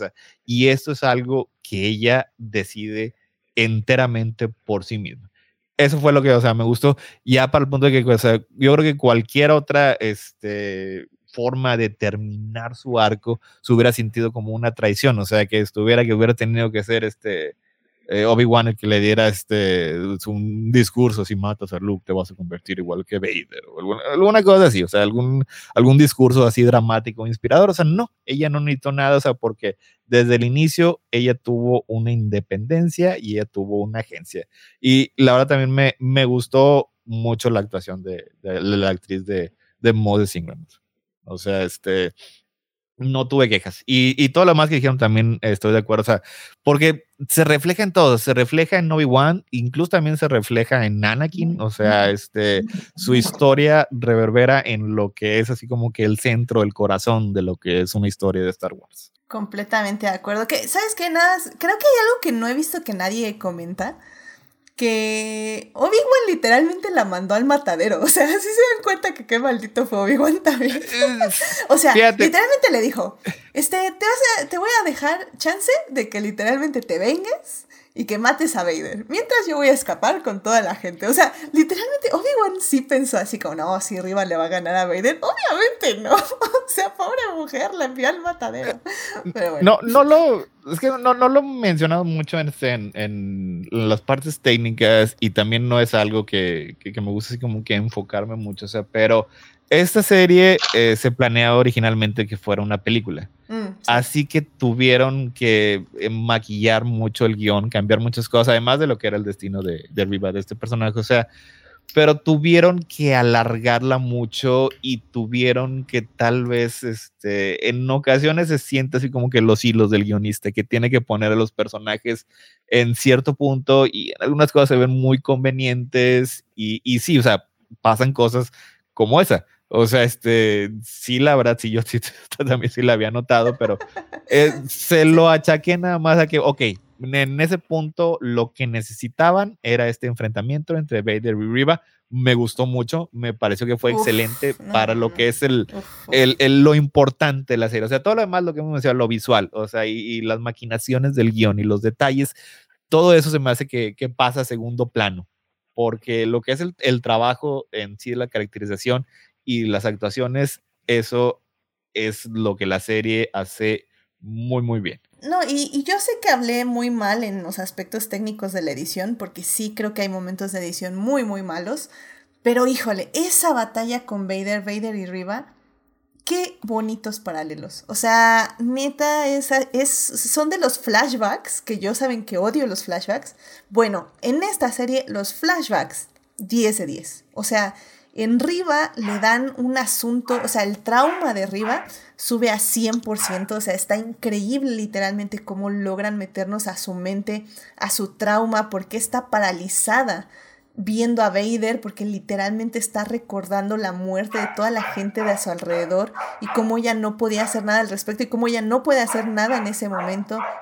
Tenemos el episodio donde hay un paralelo entre Anakin y Obi-Wan eh, como Padawan y maestro y luego con su enfrentamiento básicamente en el, en el ah, mundo actual. Ufa, está increíble, es que le da muchísimo contexto y profundidad a lo que está pasando dentro de la mente y las emociones de los personajes y que son personajes que entre comillas ya conocemos, pero que al y que ya conocemos su trauma otra vez entre comillas, pero al final del día la manera en que nos lo recuerdan y nos lo remarcan me parece excelente. Y es que ya este, para ir casi cerrando el programa de tres horas. Este, bueno, nada más. no, no, no, eh, no, no, hay problema. Es que mira, todavía vamos a tocar justamente, quiero nada más remarcar la relación entre Obi-Wan y Anakin. ¿O ibas a comentar algo más de arriba? No, eh, no, de, de eso. Ah, ok. Porque hay, eh, como les estaba diciendo, hay una, eh, más bien escuché el podcast Sky Talkers de nuevo y me encantó este quote que sacaron de mi libro favorito de Star Wars, que es Revenge of the Sith, eh, la novelización de la película, que no está en canon, entre comillas, pero híjole, es un libro precioso. Y justamente dice, esto no era Sith contra Jedi, esto no era luz contra oscuridad, ni bien contra el mal esto no tenía nada que ver con la responsabilidad o con el legado, ni la religión ni la moral. Era Anakin contra Obi-Wan. Y, creo que esa, ese quote eh, queda perfecto en la serie, porque al final del día, sí, están cargando todas las cosas que han hecho. Anakin está cargando con ser Vader, como cada momento se odia por todas las decisiones que tomó. Como Obi-Wan se odia por todas las decisiones que tal vez no tomó. Pero cuando están juntos, cuando se ven por primera vez después de todo ese tiempo, cuando se enfrentan la primera vez y cuando se enfrentan la segunda vez, o sea, literalmente sabes que son ellos dos, que es Anakin y Obi-Wan, eh, que no importa qué es lo que están pasando, qué va a ser el futuro, cuál fue, eh, cuál es el presente literalmente están cargando sus pasados y sus historias en sus espaldas, en cada golpe, en cada movimiento del saber. Hay un, en la pelea final hay un momento en que se toman las manos, que también Sky Talkers les encanta el concepto de manos en Star Wars que es muy evidente durante toda la saga y las series. Hay un momento cuando están peleando que se toman las manos que me parece también igual a mí muy significativo. Entonces, creo que la serie sabe los momentos en que ponerlos y que también es otra cosa que me molestaba, bueno, no me molestaba cuando lo estaba leyendo porque no estaba viendo la serie, pero luego ya que vi la serie me molestó, porque hay algo que también es un paralelo con lo que vamos a hablar más adelantito de las Jedi, pero la gente no tiene paciencia. O sea, creo que nos estamos muy mal, mal acostumbrando eh, incluso yo diría que ya yo también en TikTok ya un video de un minuto ya me ya lo ya lo quito ya me desespero. Digo esto es un minuto no manches eh, pero sí nos estamos mal acostumbrando a que queremos que todo sea el primer episodio que todo lo queremos que sea los primeros minutos. O sea siento que ciertas personas querían que Vader y Obi Wan ya estuvieran peleando con lightsabers en el minuto 10 de la serie. Y afortunadamente eso no es lo que le interesa a Deborah Chow eh, ella quería tener justamente un crecimiento emocional de estos dos personajes, sobre todo el crecimiento emocional de Obi-Wan, para que cuando llegáramos a Anakin, cuando llegáramos a Darth Vader, supiéramos cuál es la carga emocional y traumática, sobre todo la carga traumática que tienen al enfrentarse y por qué esa carga traumática les pesa en cada uno de sus golpes. Y creo que es algo que se nota perfectamente durante la serie y, la verdad es que le aplaudo de pie porque me encantó, me encantó cada momento que tal vez si lo vemos como en el global son es como el 10% de la serie, pero ese 10%, uff, buenísimo, buenísimo. Pero no, no sé tú Gina qué, qué opines de este de esta carga dramática entre nuestros dos bebés, eh, padre, hijo, hermanos, este, amigos. Sí, completamente de acuerdo. La verdad, igual, otra de las razones por las que al final sí decidí verla es porque estaba muy emocionada de que Hayden Christensen haya, haya regresado. Sí, iba a McGregor, pero él como que era obvio que iba a regresar. Pero Hayden no estaba del todo segura hasta que lo anunciaron oficialmente que iba a estar eh, siendo Darth Vader otra vez. Y la verdad estoy muy, muy, muy contenta de que lo haya hecho, que lo haya aceptado, de que se esté sintiendo eh, eh, apreciado Hayden dentro de Star Wars, que creo que en su momento los fans tóxicos del momento le fallaron mucho a Hayden. Eh, cuando no merecía tanto muy mal, muy mal. y creo que ahorita todo el mundo está reconociendo su, el valor de Hayden dentro de Star Wars y estoy muy feliz de que haya regresado y que nos haya dado eh, su interpretación de Darth Vader en la serie y sobre todo, pues creo que mi momento favorito, no sé si ya lo platicaron en que me desconecté hace rato, pero eh, en la batalla, en la pelea cuando están eh, Obi-Wan y Darth Vader, que se le rompe el casco a Anakin, a Darth Vader, y se ve la mitad del casco, la mitad su cara, la cara de Hayden Christensen, y su voz suena la mitad como, como Hayden Christensen y la mitad como James Earl Jones.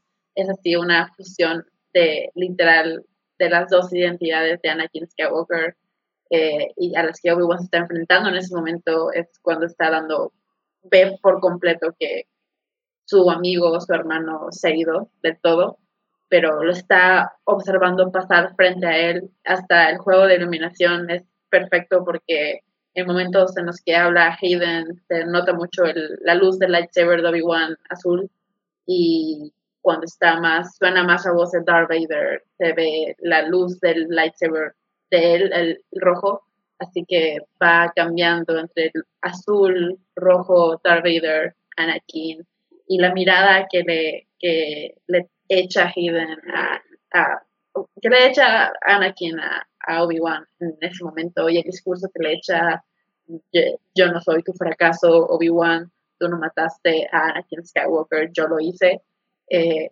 es uno de los mejores momentos de Star Wars probablemente. Eh, era un momento que creo que llevamos más de 40 años esperando ver como, esa, ese enfrentamiento entre Padawan y maestro, hermano y hermano y cómo se rompe por completo eh, el vínculo entre Obi-Wan y Anakin, porque Anakin ya no existe. Así que, uff, es un momento increíble, creo que es el, mejor momento de la serie, eh, así que estoy completamente de acuerdo que, que sí, a la gente le falta paciencia y creo que el haber dejado ese momento para el último episodio valió completamente la espera porque no podías tener ocho momentos así durante seis episodios, tenía que ser uno, tenía que tenía que valer la pena, tenía que valer la pena la espera y tenía que significar algo, así que no podías nada más meter a a Hayden contra Obi-Wan en el primer episodio, darse madrazos y tener una confrontación, porque ahí no significa nada todavía. Tienes que hacer crecer la tensión, hacer crecer eh, el baggage entre ellos dos hasta que todo llega al clímax y, se resuelve en esta batalla y por fin pueden tomar sus caminos separados como los, los vemos en A New Hope.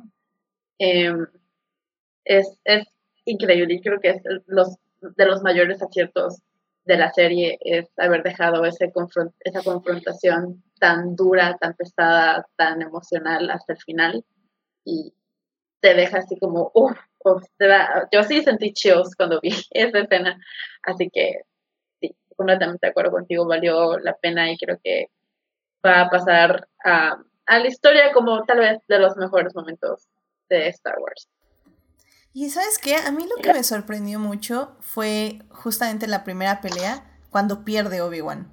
Porque dije, wow, o sea, se están atreviendo. Bueno, de por sí ya lo vi deprimido todos los primeros episodios, pero bueno, en esa pelea dije, se están atreviendo a que el héroe deprimido pierda la batalla. Y, y eso me pareció súper importante, porque denota justamente eso, o sea, por muy chido que seas con la espada y la fregada, si no estás bien psicológica y emocionalmente, evidentemente no puedes hacer nada, o sea, literalmente esa batalla, la primera batalla de Obi-Wan con Vader, es Obi-Wan luchando contra sí mismo, contra sus propias sombras, contra su propio miedo, contra su propia culpa. Entonces, verlo como después de ese momento, después de que ya lo restauran en, en los Batatanks, bueno, estas cosas, y cómo va poco a poco recuperando su poder, porque va junto con Leia bebé recuperando sus ganas de vivir, su propósito en la vida. Ya en la última pelea, aún así Vader lo vuelve a, a derrotar, por decirlo de alguna forma, lo entierra vivo eh, literalmente. Y ahí es cuando Obi-Wan dice, ¿sabes qué? Si quiero vivir, porque tengo un propósito, porque ya vi la esperanza. Y, lo, y más irónico, vi la esperanza en tus hijos.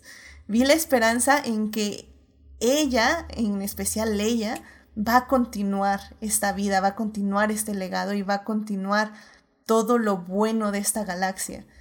Entonces no me puedo morir aquí. y tú así como... Mm. ¡Ah! sí. Y es hermoso, porque al final del día es, es más que Obi-Wan derrotando a Anakin, es Obi-Wan perdonándose a él mismo, perdonando un poco a Anakin en ese aspecto, pero al mismo tiempo zafándose de la culpa, o bueno, más bien dejando la culpa a un lado, diciendo, sí, la culpa, tengo culpas, claro que sí, pero no voy a dejar que eso me detenga para seguir haciendo bien, para seguir avanzando en este universo básicamente. Y un poco, yo sí, yo sí soy team de que Anakin le dijo eso para, para también como perdonarlo un poco, porque cuando le dices que tú no, tú no me hiciste esto, Obi-Wan, se lo dice como Anakin. Y yo sí creo que le dijo, se lo dijo porque Anakin tiene tanto odio de todo lo que hizo, porque recordemos, él piensa que mató a Padme. Él piensa que básicamente se quemó vivo, perdió a su esposa y perdió a sus hijos, bueno, a su hijo o hija, porque nada más pensaba que había uno. Este, los, les perdió por su culpa. Entonces imagínense, o sea, el odio que ha de tener ese hombre a sí mismo. Y, obviamente pues le va a decir, bueno, ¿qué crees que tú, Obi-Wan, me odias? O sea, perdón, pero yo me odio más de lo que tú me puedes odiar a mí. Así que no, no, no te voy a adjudicar a ti el placer de decir que me odias más de lo que me odio yo. Entonces, en cierta forma, sí siento que es como Anakin un poco descargándole de esa culpa y al mismo tiempo cargándose más culpa a él. O sea, lo cual me parece aún más triste. Porque mientras Obi-Wan está superando ese trauma, Anakin solo se está enterrando aún más en el trauma. Sí, claro. Eso que tenía que pasar para que luego llegara Luke y bla, bla, Sí, tiene todo el sentido. Ya. Sí, porque lo, ah, lo dijo. lo dijo, no se acuerdo si Filoni, pero pues sí, es que ni, ni Obi-Wan ni Ahsoka puede, pueden salvar a, a Vader, porque eso lo hace Luke, eso ya lo sabemos. Entonces también me pareció muy acertado que sí pusieron también atención en Rebels. Y Ahsoka le quita la mitad de, una, de la máscara y Obi-Wan le quita la otra mitad. Y son los únicos momentos en que podemos ver a Anakin para que luego Luke le quite toda la máscara al final de mm. la última película. Entonces... Ah, me a veces Star Wars rima. Y cuando rima... la Ay, pero pues no sé, Héctor, si quieras comentar algo más de la serie eh, para ya, ahora sí, ya pasar oficialmente a la tercera parte. ¿A la tercera parte? Este, bueno, ahorita que estaban mencionando este, la, pelea, o sea, eh, está muy bonito, está muy poético y está metafórico de una manera un poquito obvia, pero pues a veces cuando es tan obvio como que ya los fans no lo captan, o sea, pero está este Vader entierra Obi-Wan, o sea, lo llena de piedras, o sea, y luego pues ahí él mismo se continúa enterrando, o sea, porque las voces que está oyendo son las voces de es la voz de Anakin diciendo que lo odiaba, o sea, y las voces de él mismo también diciéndole todo lo que había hecho. O sea, él allá en ese momento estaba enterrado completamente, o sea, tanto física como mentalmente.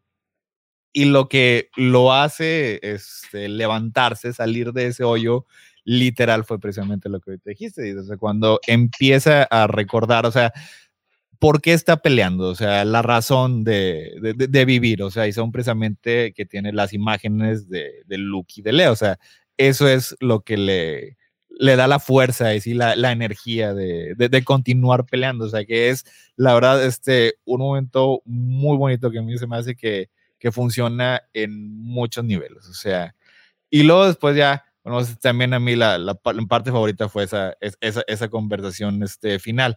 Este, yo sí lo veo como Anakin teniendo, igual como Riva, o sea, este, tomando responsabilidad de sus actos. O sea, sí puede decir que las, este, las maquinaciones de Palpatine y a lo mejor Obi-Wan pudo haber sido un mejor maestro, lo que tú quieras, pero a final de cuentas, el que tomó esa decisión, el que tomó el camino del lado oscuro, fue el mismo Anakin, o sea, y eso es lo que le, está diciendo este a, a Obi-Wan. O sea, yo soy responsable, yo fui el que mató a Anakin Skywalker, o sea, porque es un momento muy impresionante, porque ahí estamos viendo el nacimiento, del, el ascenso de Darth Vader, o sea, y, es algo que no realmente no habían este, captado hasta ver la serie, o sea, porque pues ha habido libros, ha habido este otro material en el que te trata de, de, mostrar ese momento, o sea, pero hasta ese punto, ahorita lo que seguíamos viendo era Anakin cosplayando como Vader. O sea, tenía este, su, su, traje, su lightsaber rojo de Sith y su máscara y todo lo que sea, pero todavía había una cierta parte de él que continuaba siendo Anakin Skywalker. O sea, y es ya hasta ese punto ahí cuando ya este, le dice a Obi-Wan Kenobi que él mató a Anakin, es cuando ya de todas las maneras, o sea, vemos el ojo rojo de los Sith, o sea, vemos la iluminación que mencionó Gina de, su mismo sable rojo. Ahí ese es el momento cuando verdaderamente nace Darth Vader, o sea, el Darth Vader que conocemos. Y es lo que acaba siendo la serie de una manera magistral, que es lo que este, le hacía falta a Star Wars y a lo mejor este, todavía no, no, o sea, no sabíamos o no se habíamos dado cuenta, pero se necesitaba un puente, se necesitaba un puente que conectara lo que eran las precuelas con, este, con la trilogía original. O sea, porque a pesar de, de, este, las buenas intenciones de George y, de todo eso, o sea, muchas cosas en Revenge of the Sith se sienten muy abruptas. O sea, porque él decidió que todos los eventos este, que llevan a la creación del imperio, todos tenían que ocurrir literalmente en una hora. O sea, y no es suficiente tiempo para hacer este cambio tan drástico desde un punto de vista de caracterización. O sea, es muy difícil pensar que los personajes como los vimos al final de Revolution of the Sith son los mismos que vemos en Star Wars. O sea, y es la serie que, que se dedicó a hacerlo. O sea, tanto en la mente de los fans, a mí, a mí personalmente es fue de las cosas que más me sorprendió al verla. O sea, sí, genuinamente se siente como el cambio entre las precuelas y lo que eran las precuelas y su historia y lo que íbamos a ver en la, este, en la trilogía original. O sea, se siente ese cambio este, pausado, sí, contado a través de dos horas, tres horas y media, pero ahora sí, ya tenemos a los personajes este, en su punto de vista. Y eso es, este, yo creo que uno de los más aciertos más grandes que tiene esta serie, o sea, como que en general, o sea, porque enriquece enormemente lo que es todo el, mito de Star Wars, todo, todo, toda la narrativa de Star Wars de, muchas maneras. O sea, ahorita se, se, mencionó un poquito los flashbacks de este, entre, digo, eh, con Obi-Wan entrenando a Anakin. O sea, y eso lo podemos ver que es casi, no sé, literalmente salieron de ahí y, le hablaron, este, oye, tratan de matar a Padme, vayan a cuidarla. O sea, eso ocurre justo antes de Attack of the Clones. Ah, entonces ya podemos entender un poquito lo que era el, headspace, la, este, la, la, emoción que en ese entonces sentía Anakin. O sea, Obi-Wan, es que Obi-Wan me está retrasando, he's holding me back. Porque es precisamente lo que le dice en, en, aquí en esta serie. O sea, le dice, este, hasta que no este, aprendas a tener esto, no estás listo para ser un Jedi. O sea, así como que nos enriquece y nos da mucho contexto a, lo que es este, esas escenas en Attack of the Clones, o sea, y, y o sea, y ni hablar de este, el, el cambio en, en, en, enfoque que vamos a tener eh, la próxima vez que veamos este Star Wars a, New Hope, o sea, esto, o sea, cosas así como que bien sencillas que lo último que veo Obi-Wan antes de morir es que Luke y Leia están reunidos. Que jamás o sea, no se va a pasar por la mente que es algo que le importaría. O sea, más que por este, un, eh, eh, un, muy superficial apego a estos, estos dos personajes. O sea, pero en ese entonces ni siquiera sabíamos que conocía a Lea. Cuando veamos otra vez ya ese, el mensaje que le manda este, Lea, Obi-Wan, o sea, todas las cosas que le dice, ya sabemos, o sea, que tiene un, este, un, mayor significado, o sea, que tienen todo un apego emocional detrás de esas palabras. O sea, hasta también lo que ahorita mencionó Gina, que siempre ha sido una de las cosas que me ha hecho rechinar mucho los dientes, que es el nombre de Ben Solo. Ya hasta eso tiene sentido. O sea, este, no pensé que esta serie le fuera a dar ese, e, e, ese cambio de la perspectiva y, y, nos lo acabó dando. O sea, este, como, como pieza de, de narrativa de Star Wars, la verdad, Obi-Wan Kenobi acabó cumpliendo prácticamente, o sea, todas las cosas que necesitaba y un montón de cosas que yo creo que ni siquiera estábamos seguros que necesitábamos verla. Amén, amén, amén, amén. este, pues Gina, eh, digo, obviamente todavía podemos decir algo en la siguiente parte, pero no sé si quieras decir algo más de, de la serie de Obi-Wan. Solo que me gustó mucho como eh, hablaban de Padme, eh, las veces que Leia preguntaba por su madre eh, y Obi-Wan hablaba de, de Padme. Eh, hay un el episodio donde fije que él es papá y todo.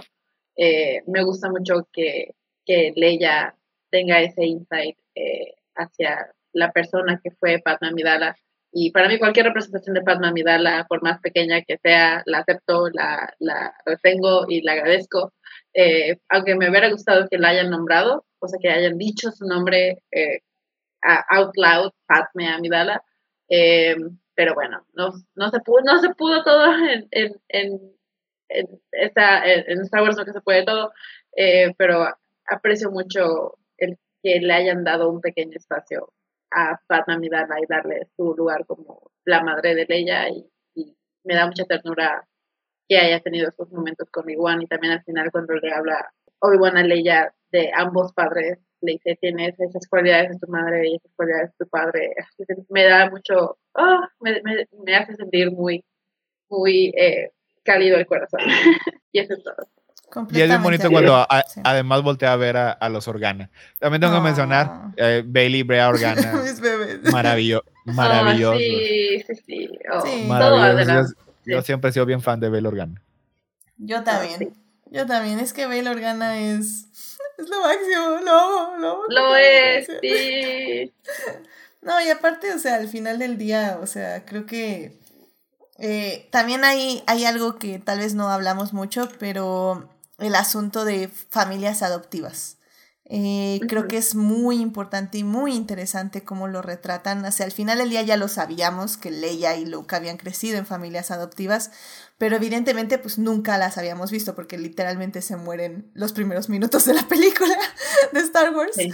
Entonces, Ajá, entonces sabemos que los querían, sabemos que los cuidaban, pero nunca vimos cómo los querían ni cómo les cuidaban.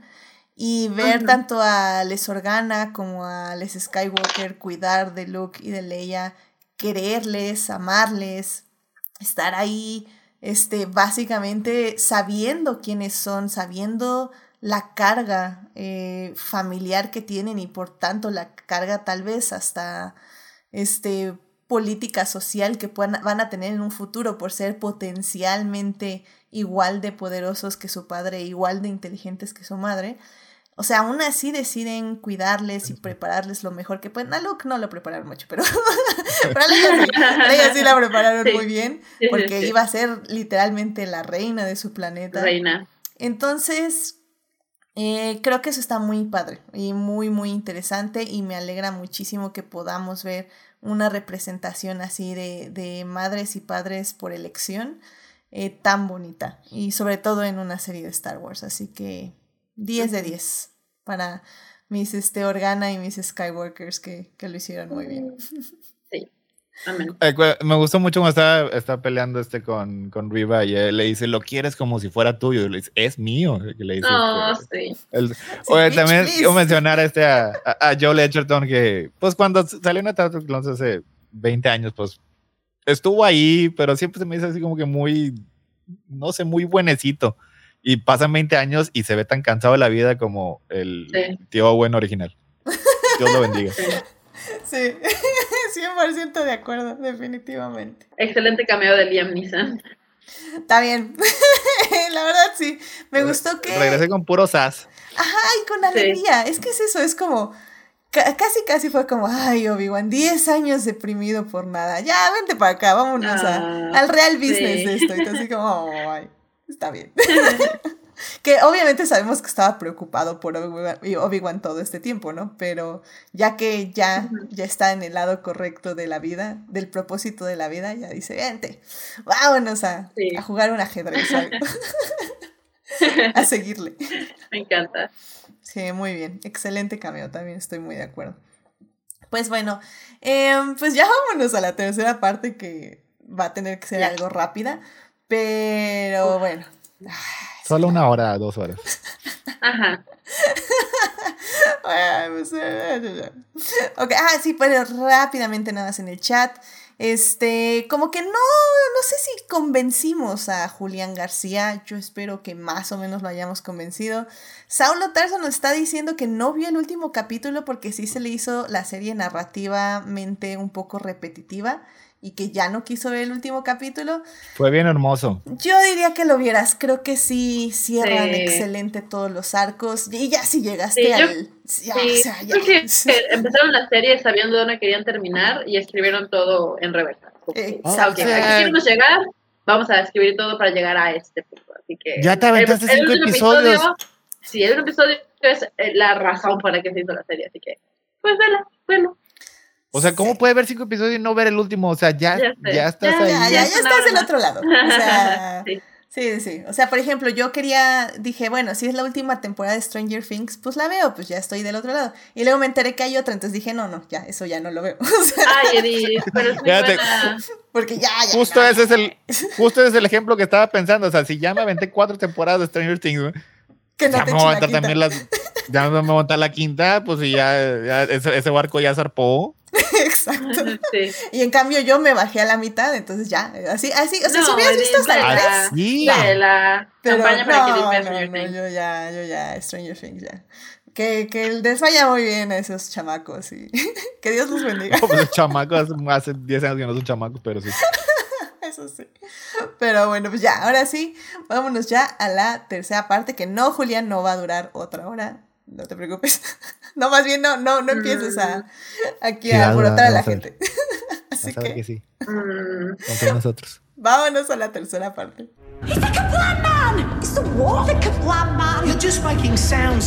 Muy bien, ya estamos aquí en la tercera parte de este podcast. En las primeras dos partes hablamos de la serie de Obi-Wan. En la primera parte, extrañamente, fue todo lo que nos, no nos gustó. Pero en la segunda, ufa, ya, le entramos con lágrimas y corazón a todo lo que significa Obi-Wan para el universo de Star Wars y la importancia de este tipo de narrativas. No solo en Star Wars, yo creo, sino en la literatura en general. Y pues ya en esta tercera parte vamos a hablar de la película Star Wars The Last Jedi que cumple cinco años de haberse estrenado. Esta película se estrenó en el 2017, por ahí de diciembre. Y bueno, pues básicamente cambió Star Wars para bien y para mal. o sea, ok, vamos a decir, para bien. Para bien, para bien. Y algunas personas dirían que para mal. Porque yo, yo diría que para mal porque puso la barra para mí y para muchas personas más demasiado alta. The Last Jedi nos hizo creer, me hizo creer a mí que Star Wars eh, tenía algo que decir, que era que no era una franquicia como, no sé, sí, yo soy fan de Marvel, pero no es como una franquicia de Marvel que nada más saca películas, sacar películas y hacer el universo más, más grande y contar historias nada más para que la gente siga yendo, yendo al cine Star Wars tenía una misión, una visión, tenía algo que decir y The Last Jedi era la película que lo resume todo, lo resumió todo. Eh, ahí está plasmado el corazón, el alma de Star Wars de The Last Jedi, así que nos hizo creer que realmente era un, producto eh, que tenía una eh, tenía eso no quiero no quiero repetirme más pero que tenía algo algo importante que decir y lo estaba diciendo de una manera muy valiosa, pero estamos en delusión, ¿verdad? Estamos eh, en negación, así que vamos a decir que, que, sí, que, que, nos dejó la barra muy alta y pues ni modo, no, no han podido hacer otra película que pues pueda compararse y seguir eh, a The Last Jedi, así que pues, por eso la saga se terminó ahí, así que pues bueno, ahí está. por eso para bien y para mal. Exacto, sí, sí, sí. Como, como dice Julián García en el podcast, dice, digo, en el chat dice Edith, para bien o para mal, que lo que dije yo. Y él dice, todos en el podcast encienden sus sables luz, efectivamente. y es que, bueno, esta película está dirigida por Ryan Johnson, eh, que fue básicamente su única película de Star Wars, al menos por el momento, porque no, no, prendemos, no, no perdemos la esperanza de que algún día regrese. De que regrese. Que, que, bueno, que también es una contradicción, porque quiero que Ryan Johnson regrese a Star Wars, pero también quiero que se aleje lo más. También sé que Star Wars no se merece a Ryan Johnson. Así que quiero que vuelva porque quiero más de su Star Wars, pero Star Wars en este momento no se merece, no se merece a Ryan Johnson, así que eh, quién sabe. Sí, sí son, son esos, es literalmente vamos a tener mucho de eso, es como sí, pero no, pero no, pero sí. y, y, bueno, pues eh, como digo, la película cumple cinco años. Eh, yo la vi el día de ayer eh, y tenía miedo porque justamente le comentaba a Héctor antes de entrar al programa que esta película yo la veía literalmente cada, cada tres meses hasta el 2019, hasta diciembre del 2019. ¿Qué pasó el, diciembre del No sé, algo, algo sucedió. Pedillos, como que los pedillos. ¿Cómo qué? Eso está bien meme, literal, fue así como unos pedillos. digamos, digamos que este que me entró una depresión cañona, así como de un mes Ay, Qué, coincidencia, Edith. También a ti, coincidencia, a mí también, sí. Es, aproximadamente como el 19 de diciembre me deprimí muchísimo y todavía no saliendo. Sí, sí, sí. Y de, ahí, y de ahí me ha costado trabajo ver cosas de Star Wars. Y, también a mí. Sí, sí, sí. Y de ahí, de, hecho, bueno, eh, volví a ver la película de la Jedi como por el 2020, por ejemplo, ya a mediados. Y ahora que la volví a ver unos años después, la verdad es que no pude evitar emocionarme.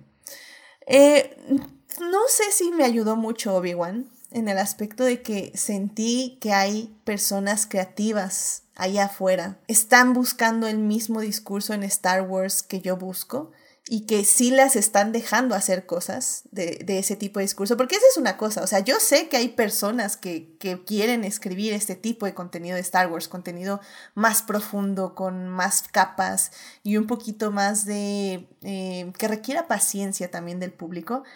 Eh, pero bueno, una cosa es que estén allá y otra cosa que les dejen hacer algo, ¿no?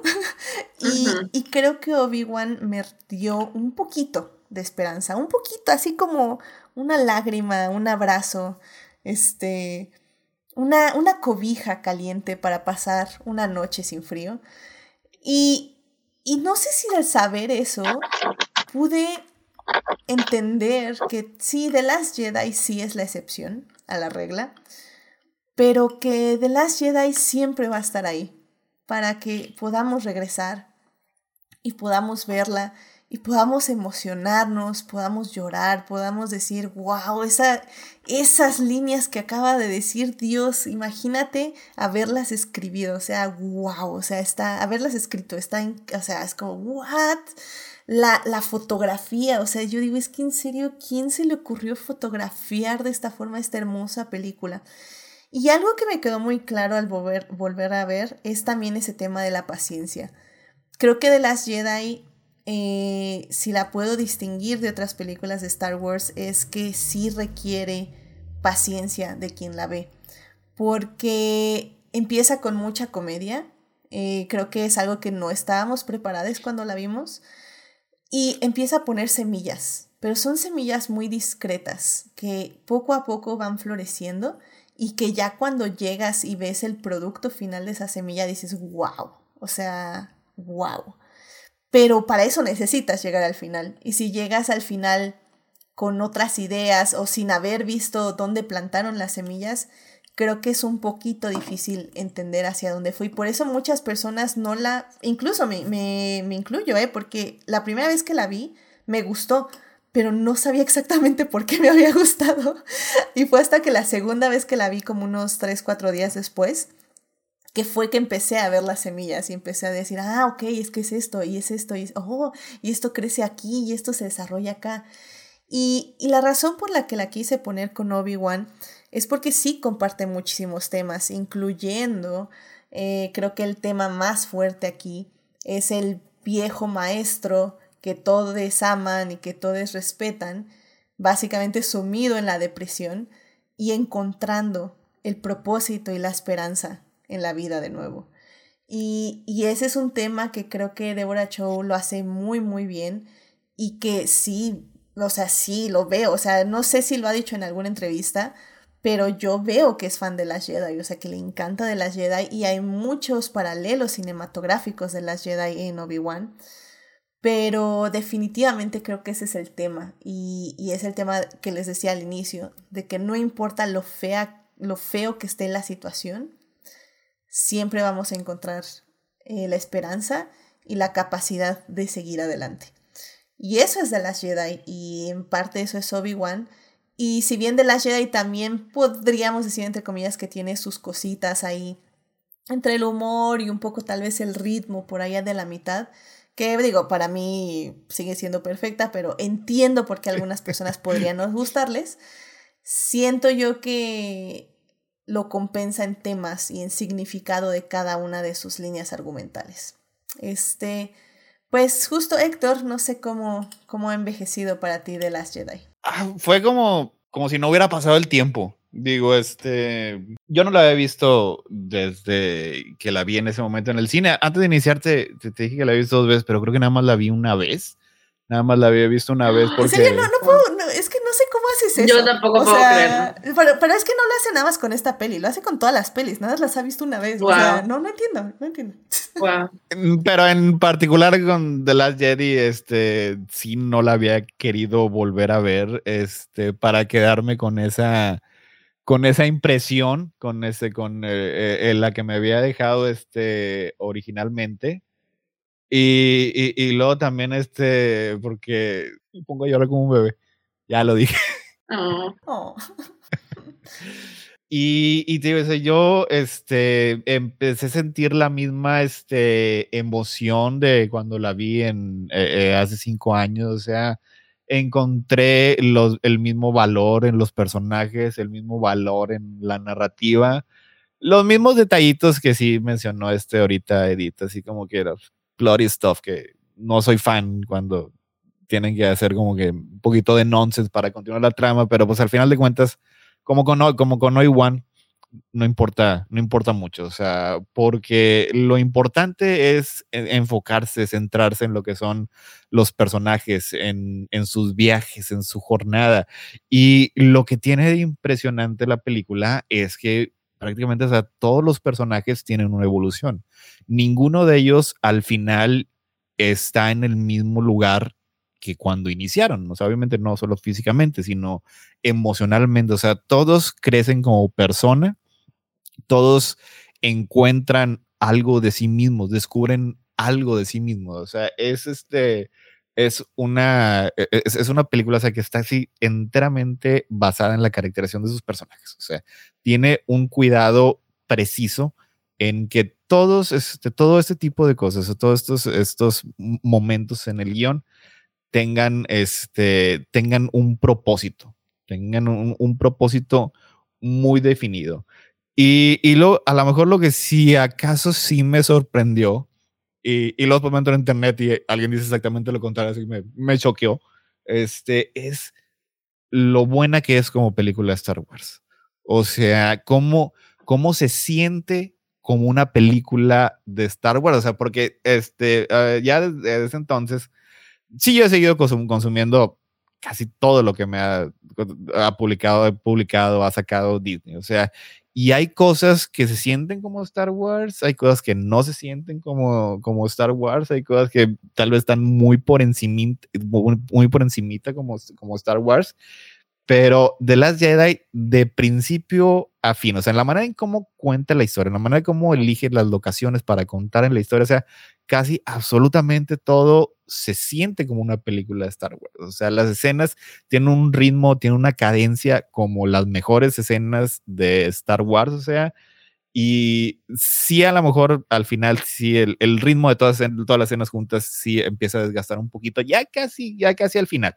Este, pero son cositas así como que muy leves, pero o sea, casi todo se siente exactamente como se debería de sentir Star Wars y yo hasta el momento, o sea, me sigue sacando genuinamente de onda el tipo de críticas que recibe esta película porque yo lo que más siento, o sea, hasta donde puedo yo discernir lo que son las intenciones de un autor, es que cada cuadro se siente un amor absoluto por Star Wars, un amor absoluto por sus personajes y un amor absoluto por lo que significan estas historias. O sea, este, incluso hasta las, este, las opiniones positivas de la película que, que dicen que deconstruye Star Wars. O sea, que se siente como crítica de Star Wars, que, que, que la destruye y la reconstruye al final. Eso yo incluso tampoco no lo veo. O sea, yo desde el inicio, yo veo que el autor ama Star Wars.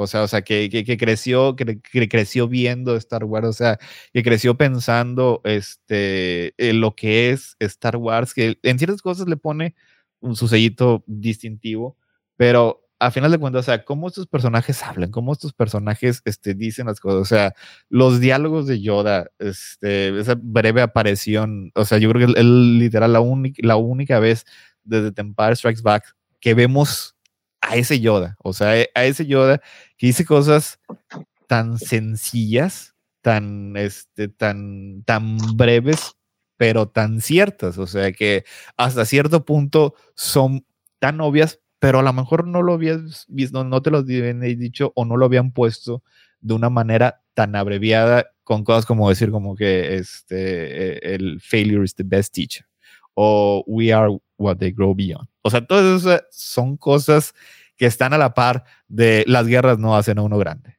O sea, todos esos, esos, pequeños este, este, pedazos de genuino conocimiento están presentes en la película. O sea, y todo esto, todo esto que estoy diciendo, o sea, todo eso, al volverlo a ver esta, esta vez, o sea, todo estuvo ahí presente, todo estuvo ahí como cuando la vi por primera vez este, hace cinco años. O sea, es un caso raro, es un caso raro de que, o sea, la película yo creo que por este, su impacto, por su calidad, o sea, me dejó con la misma impresión que me dejó en, en su momento. O sea, la sigo, me sigue gustando tanto como cuando la vi hace, hace cinco años. Sí, sí, completamente de acuerdo con todo lo que dices. Y es que yo, yo probablemente tenía miedo de que todo lo que ha pasado después de las Jedi le afectara a la película y la, la deshiciera en cierta forma. Pero sinceramente es una película que hasta se sostiene por sí misma. Incluso aunque no hayas visto The Force Awakens, que probablemente es como lo más este, cercano, o sea, hablando de que tal vez no tienes que ver todo Star Wars, que no has visto The Force Awakens, sí tal vez te cuesta un poquito de trabajo al inicio entender quiénes son todos estos personajes y sus relaciones, pero realmente no necesitas The Force Awakens para entender lo que está sucediendo en esta película porque sí se sostiene por sí misma, puedes entender el universo en el que está construido y el universo en el que está parado y cómo ese universo vive por sí solo, porque también a veces siento que en Star Wars, eh, sobre todo ahora en el Mandaloriano y así, que parece que Tatooine es el centro del universo, eh, como, que, como que sientes que nada más hay tres planetas y vámonos, ¿no?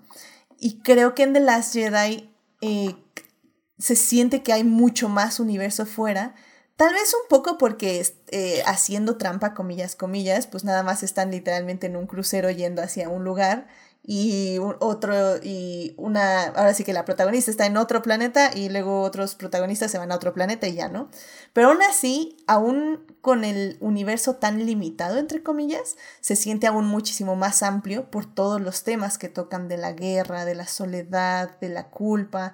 O sea, creo que eso es lo que amplía también mucho el universo y digo, eh, Gina, eh, Star Wars de las Jedi, también el asunto aquí fue que es la primera, única, no solo película, sino producto de Star Wars que tiene personajes femeninos, eh, más de uno, que son únicos, que tienen decisiones y que sobre todo impactan a otros personajes. O sea, no hay otro producto de Star Wars fuera de la literatura. En la literatura hay varios ejemplos, pero no hay otra película que tenga más de un personaje femenino y que impacte de la forma que impactan todos los personajes en esta película. Sí, es, una película que eh, sí la dirige un hombre, pero creo que está muy pesada en el female gaze, eh, en la mirada femenina. Eh, tenía, tenía que ser así porque el, el, personaje principal, que es Rey, es una mujer. Así que todo, toda la película tiene que tener mirada femenina o si no se siente extraña. Eh, claro que aparte está Leia, está Rose, está Holdo, eh, Phasma, pero eh, al final de cuentas la película como gira en torno a Rey y su perspectiva de, de lo que está pasando y, y efectivamente tiene la mirada femenina muy, muy prevalente y tal vez sea parte de la razón por la que resonó tanto en fans como nosotros, como tú y yo, Edith, que sí somos, nos gusta Star Wars, pero nunca nos había tocado como que realmente sentir que pertenecemos en Star Wars como mujeres, como gente que se, identifica como mujer, eh, hasta The Last Jedi, porque hasta Force Awakens sí Rey era el personaje principal, pero la, un, la, la opacan tal vez un poco Han Solo y Finn y Poe, como que todos están más o menos como al mismo nivel,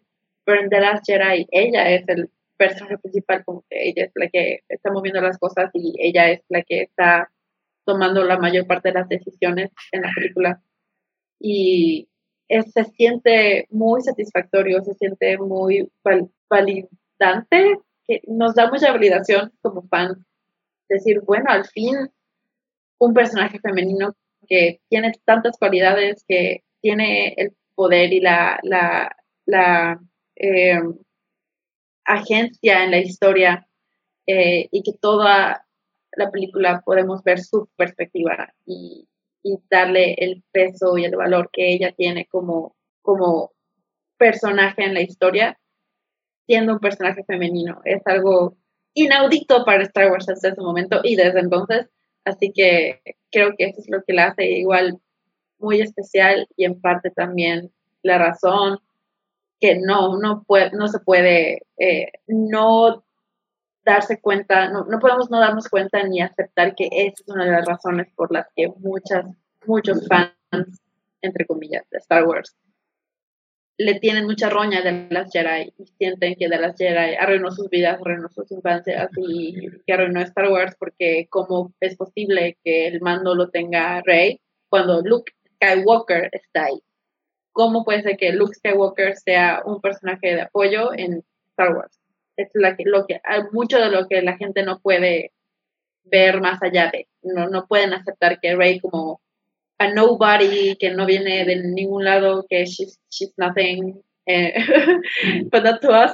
Um, pero, ¿cómo va a ser ella más importante en esta historia que Luke Skywalker? Ya saben, así que, um, sí, yo voy a ser honesta, no he visto The Last Jedi desde 2019, no la he vuelto a ver. Eh, me duele mucho porque es una de mis películas favoritas, eh, pero por eso mismo de que es una de mis películas favoritas, no he, no he tenido el corazón de volverla a ver porque sé que me va a doler, sé que me va a regresar a la depresión de 2019, sé que me va a poner en un lugar muy oscuro verla y, sentirme feliz por dos horas y media y después regresar a la realidad me va a doler muchísimo.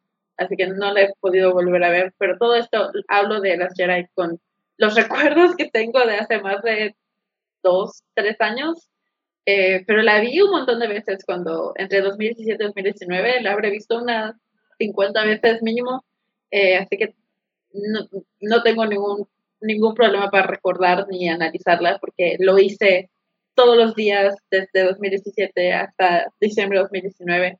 Lo, era, era mi vida analizar y, y decir, wow, esta película fue hecha con tanto amor, con tanto cerebro, con tanta eh, respeto hacia lo que Star Wars representa, pero también con tanta emoción y anhelo de ver hacia dónde puede ir, hacia dónde podía ir, hacia dónde podíamos llevar Star Wars.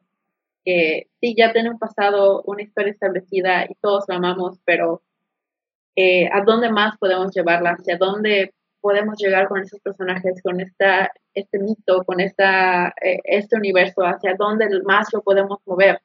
Ese es como el espíritu de las Jedi. Es como, let the past die, kill it, you have to. Sí, pero también el, el avanzar, el ver qué más tiene que ofrecer el universo y los personajes y la historia y el mito. Así que por eso yo creo que es, superior en todos los, en todos los aspectos a las películas de Star Wars, sin faltar de respeto, al respeto a ninguna película de Star Wars, porque al final de cuentas, pues, nos, se volvió eh, un icono de la cultura pop por una razón, pero The Last Jedi lleva todo lo que hizo bueno Star Wars, ah, lo elevó a la milésima potencia y sentó las bases para hacerlo incluso más grande y mejor que antes. Lo que pasó después, pues tal vez no ha vivido a lo que The Last Jedi cementó, pero como ustedes dicen, The Last Jedi sigue ahí, sigue existiendo y sigue siendo un vistazo a lo que fans como nosotros apreciamos y amamos de Star Wars, el tipo de historias que queremos escuchar, que queremos ver, el tipo de, temáticas que Star Wars puede manejar y que nos encanta cuando lo hace, porque cuando lo hace, lo hace muy bien, pero el problema es que no lo hace lo suficientemente, lo suficientemente veces para, para, para mí. O sea, yo siento que me, me hace falta más contenido como de las Jedi, como que no vi que traten estos temas, que nos lleven a esos lugares de reflexión, que hagan Star Wars más grande que un planeta desértico y un chamaquito que quería ser Jedi como su papá, ya saben. Em, así que, sí, The Last Jedi es el amor de mi vida, pero pues bueno, em, no le he podido volver a ver desde, 2019, pero eh, definitivamente marcó un antes y un después en la franquicia, yo creo. Sí, no, no te voy a mentir, Gina, es, es un proceso. Como digo, de, desde el 2019 yo la he visto dos veces, o sea, incluyendo la de la de ayer. La primera vez me dolió y me sale, Me sale en Disney Plus y he sentido como ganas de, uy, quiero ver de las Jedi, pero luego digo, no estoy, no estoy, no estoy en el, en la, en el estado mental apropiado. Se ve bien bonita en Disney Plus. Se ve bien bonita. Sí. Pero sí, no, no te voy a mentir, la primera vez que la vi después de la 2000, del 2019 lloré, o sea, lloré no por la película, sino por todo lo que significaba. Y sí, sí fue muy difícil, pero, pero bueno, un año después de que la volví a ver, este, ayer, este, no sé, como que hasta me, me trajo paz interior. como que acepté que The Last Jedi es la excepción y que si volvemos a ver algún producto como The Last Jedi como Kenobi va a ser otra excepción y que tal vez estoy viviendo de migajas que me están dejando en, la nada. Pero, pero esas migajas me sostienen por, son lembas, me sostienen por mucho tiempo. Entonces, y es muy bonito cuando sucede al final del día. Entonces, sí, y digo, igual nada más para complementar, eh, a mí lo que más me gusta de Rey y de su viaje es que una es el camino de la heroína, no es el camino del héroe, que es diferente. Y, en ese aspecto ahí entra eh, Adam Driver como Kylo Ren, como Ben Solo, que, que, es lo que me encanta de las Jedi, que sí, Kylo Ren es un personaje, vive por sí mismo, pero vive a servicio del desarrollo del rey. Y eso cuando lo vemos, o sea, ni en ninguna película, no, no hablamos de Star Wars, sabemos de cualquier película excepto Orgullo y Perjuicio.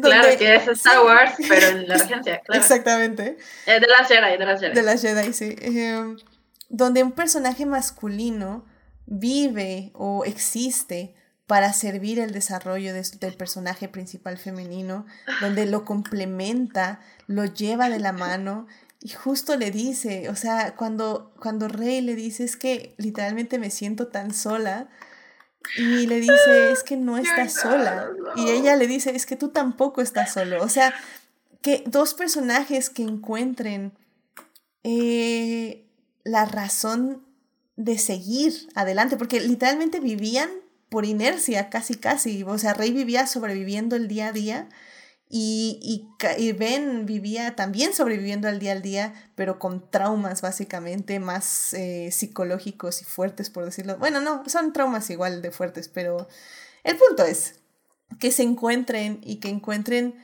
ese propósito en cada uno y que aún así, aunque encuentran su propósito en, en, en, en, en ver el camino del otro y en pensar que se complementan, aún así tomen la decisión incorrecta al final y que Rey decida que efectivamente sí siente esta conexión perfecta con él, pero que, aún, que no puede traicionar sus ideales y que tiene que elegir rechazarlo y ven que tiene que vivir doliéndole sabiendo que algo hizo mal. No sabe qué hizo mal para que ese tipo No la, rechazara, la rechazara. ¿Por qué rechazó mi propuesta de matrimonio si, si, la- si ofendía a, a ella y a toda su familia? Exactamente, le dije que era nada y que no era nadie, pero no para mí. Entonces, o sea, me encanta, o sea, me encanta, me encanta, o sea, mucha gente, este, sí, incluyendo ese podcast de crónicas que luego escuché, no entienden por qué amamos a Adam Driver y, y creo un poco que eso es el asunto, es que no es, o sea, sí es Adam Driver, porque Adam Driver, Claro que es Adam Driver, lo han visto. pero, pero es por eso, porque esa energía, es sí, esa energía de los Te amo. que le da. Sí, sí, sí, sí, esa energía de te amo, pero a la vez no entiendo por qué me estás diciendo que no, y a la vez no te puedo odiar. O sea, Ajá. o sea, todo eso cómo lo expresa con la mirada, con ese La Twitch mirada, que no, tiene no, en el no, o sea, la, mi- ojito. la mirada Ay, al final, al final, eh, al final de la película cuando eh, Rey cierra la puerta de la nave y Ben está literal de rodillas viendo hacia arriba hacia ella y tiene los dados de su padre en la mano y la ve cerrando la puerta y diciéndole ahora siéntate ahí y piensa en lo que hiciste, bye. Y literal, o sea, la actuación de Adam no necesita ninguna palabra para mostrarte lo que está sintiendo Ben en ese momento, el, el dolor, el, el reconocimiento, el, el, ah, el quiero tener, quiero que esta, no, no quiero perder esa conexión, pero al mismo tiempo no sé que estoy haciendo mal, pero sé que estoy haciendo algo mal y ahora que Ray me haya rechazado me va a hacer pensar literal qué es lo que estoy haciendo mal y reflexionar sobre por qué hago lo que hago y, y vale la pena hacer lo que estoy haciendo si voy a perder a Ray, la conexión con Ray. Así que ah, y solo y te lo dice con una mirada, con la miradita que le hace hacia arriba y los labios y, y ah. Sí, ah, y digo, pero y- es que buen actor. Exacto, sí, sí, sí. Y es que si algo nos han enseñado los fanfics, es que justamente eh, lo que seguía era eh, Rey no, no ayudando, o sea, literalmente es que estamos hablando de orgullo y perjuicio. Era Rey no Sí. ayudando a cambiarlo, a decirle, bueno, pues vamos a perdonarlo. No, no, no, era a ver, o sea, ¿me regresas cambiado o no me regresas? Básicamente. Sí, sí, Y, y Yo no eso- voy a hacerte que, que cambies, yo no voy a yo no voy a llevarte de la mano a decirte qué es lo que tienes que hacer, tú tienes que averiguar qué es lo que hay que hacer por ti solo Mm. y luego vuelves. Y eso es lo que hace Darcy y eso es lo que debía de seguir en la historia.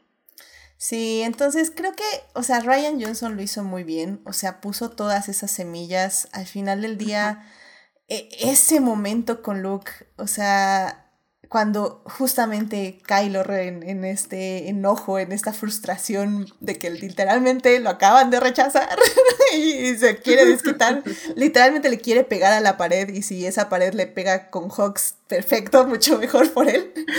Sí. Y, y le dice, o sea, Pobre le dice, Hawks. sí, no, pobre Hawks, en serio, que era, era un gran villano Hawks, tenía, Ah, Mucho estaba listo potencial. para ser el villano de la 3. Oh, en fin, no, en no fin, no, no, hablemos cosas bonitas. No existe, no existe. Em, y justo pues cuando le dice Kylo Ren, ¿no? Ya, o sea, la resistencia se murió, este, ya ganamos la guerra, tú eres el último Jedi. ¡Ah! Y, y Luke le dice todo lo que acabas de decir. Wow, sorprendente, todo lo que acabas de decir está mal. Está mal. Y hacen esos cortes paralelos que, o sea, nunca se me va a poner, se me va se me va a dejar de poner la piel chinita de, justamente, eh, ¿cómo es la, la guerra uno? The rebellion The is rebellion reborn is today. The war is Has just just begun. And and I I will will not not Be be the the last last Jedi. Y luego Rey alzando las rocas. Ay, que también Cinema, Obi-Wan tiene un gran cinema. momento alzando rocas, por cierto, ese es uno de los paralelos. Sí, sí, sí, sí. Wow. Y digo, también evidentemente es la última actuación de Carrie Fisher, que lo hace increíblemente bien. eh, le da la estafeta a Poe, que básicamente aprendió a golpes, a cómo no ser un ingrato y no tener la audacia de hombre Y ser un líder. y sí. ser un líder, efectivamente. Eh, Rose dándole a Finn esa nueva perspectiva sobre la guerra, sobre quiénes son los peones de la guerra, porque como bien dice Sector, o sea, Finn era, era una víctima real, o sea, de, del imperio, y, y en su perspectiva de sobrevivir, no había entendido su parte dentro de la gran maquinaria, por decirlo de alguna forma, y Rose le ayuda a darle esa perspectiva. Ah, Finn sí tenía uno de los mejores arcos y de los más... Eh, tenía un gran potencial para literalmente desmantelar al imperio. Y creo que Ryan Johnson lo deja muy claro. Um, Stormtroopers.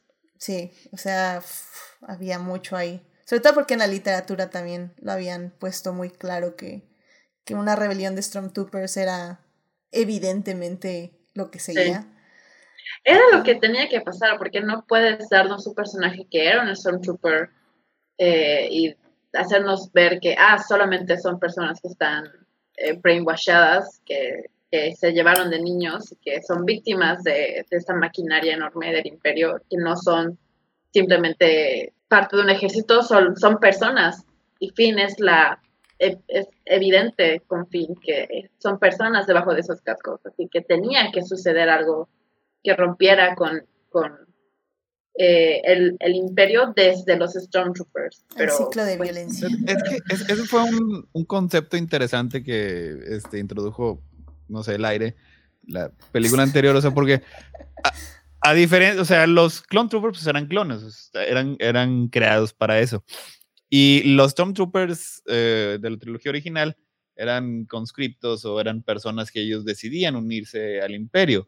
Y aquí en lo del First Order, o sea, son niños raptados este, que sin ser su voluntad eh, los unen a, la First Order. O sea, y los pues, pues realmente este, no, no hicieron este, nada con ellos. O sea, porque... Absolutamente nada. O sea, porque cuando este, vemos a Finn primero, o sea, lo primero que a Finn le interesa, además de él mismo, o sea, porque primero es, es egoísta, o sea, quiere salvarse de sí mismo. Y luego después, este, eh, como que une así en su este, círculo las personas que le importan Rey y nada más quiere, quiere salvar a Rey. Y luego, pues en esta película, lo que le da, el, el arco que tiene, es una causa, es una causa este, ya más por encima del mismo y de las personas cercanas a él que quiere. O sea, y había mucho a dónde ir este, después de eso, porque la verdad aprenden mucho Po y Finn. O sea, este, yo creo que este, como personajes es bien raro ver en una historia a, dos que genuinamente este, aprendan algo este, al, vivir esos sucesos. son personas completamente distintas. Y sí, la verdad, o sea, a Paul, la verdad, le fue muy ligerito, o sea, porque, fíjole, qué valor. o sea, las, las cosas, o sea, las cosas que hizo, eso sí, ya en la, en la segunda vista, este, sí es lo que sí ya está contando, ah, bueno, o sea, digo, por sus acciones, o sea, pues por eso que están matando a todos. Entonces, o sea, serían, este, la cadena de mando sería responsabilidad, ya que, este, gracias a sus acciones, este, el, Mataron los, a la mitad, más de la mitad de la Se dieron cuenta de los planes. por eso la bofetea, Leia. Y este, sí, bueno, al final sí ya le hace, si lo perdona, le dice, pues sí, no, síganlo a él, pero sí, como que a, lo mejor una corte marcial no hubiera estado. Digamos que Paul tiene mucha sangre en sus manos, o sea, mucha. o sea, sí, su audacia le costó la vida a demasiada gente, definitivamente. Pero bueno, vamos a decir que aprendió una valiosa lección. Eh, también menciona rápidamente este, a Laura Dern porque la, oh, o sea, esa sí. es, es, una maravilla este como Laura fondo. Dern, Laura Dern. Sí. Perdón. La, la, despedida que tiene con Lea es tan emotiva. Es tan hermosa. Es que se sienten los años de amistad. O sea, digo, para quienes leímos Leia Princess of Alderaan, ya sabemos cómo se conocen y todo.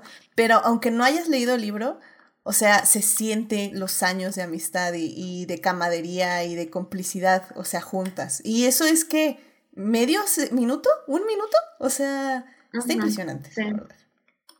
Sí. Tienen como un minuto en pantalla, o sea, nada más lo último que se dicen, este, no puedo, este, soportar las pérdidas. Y dice, sí, pues, tú me enseñaste cómo, así como que...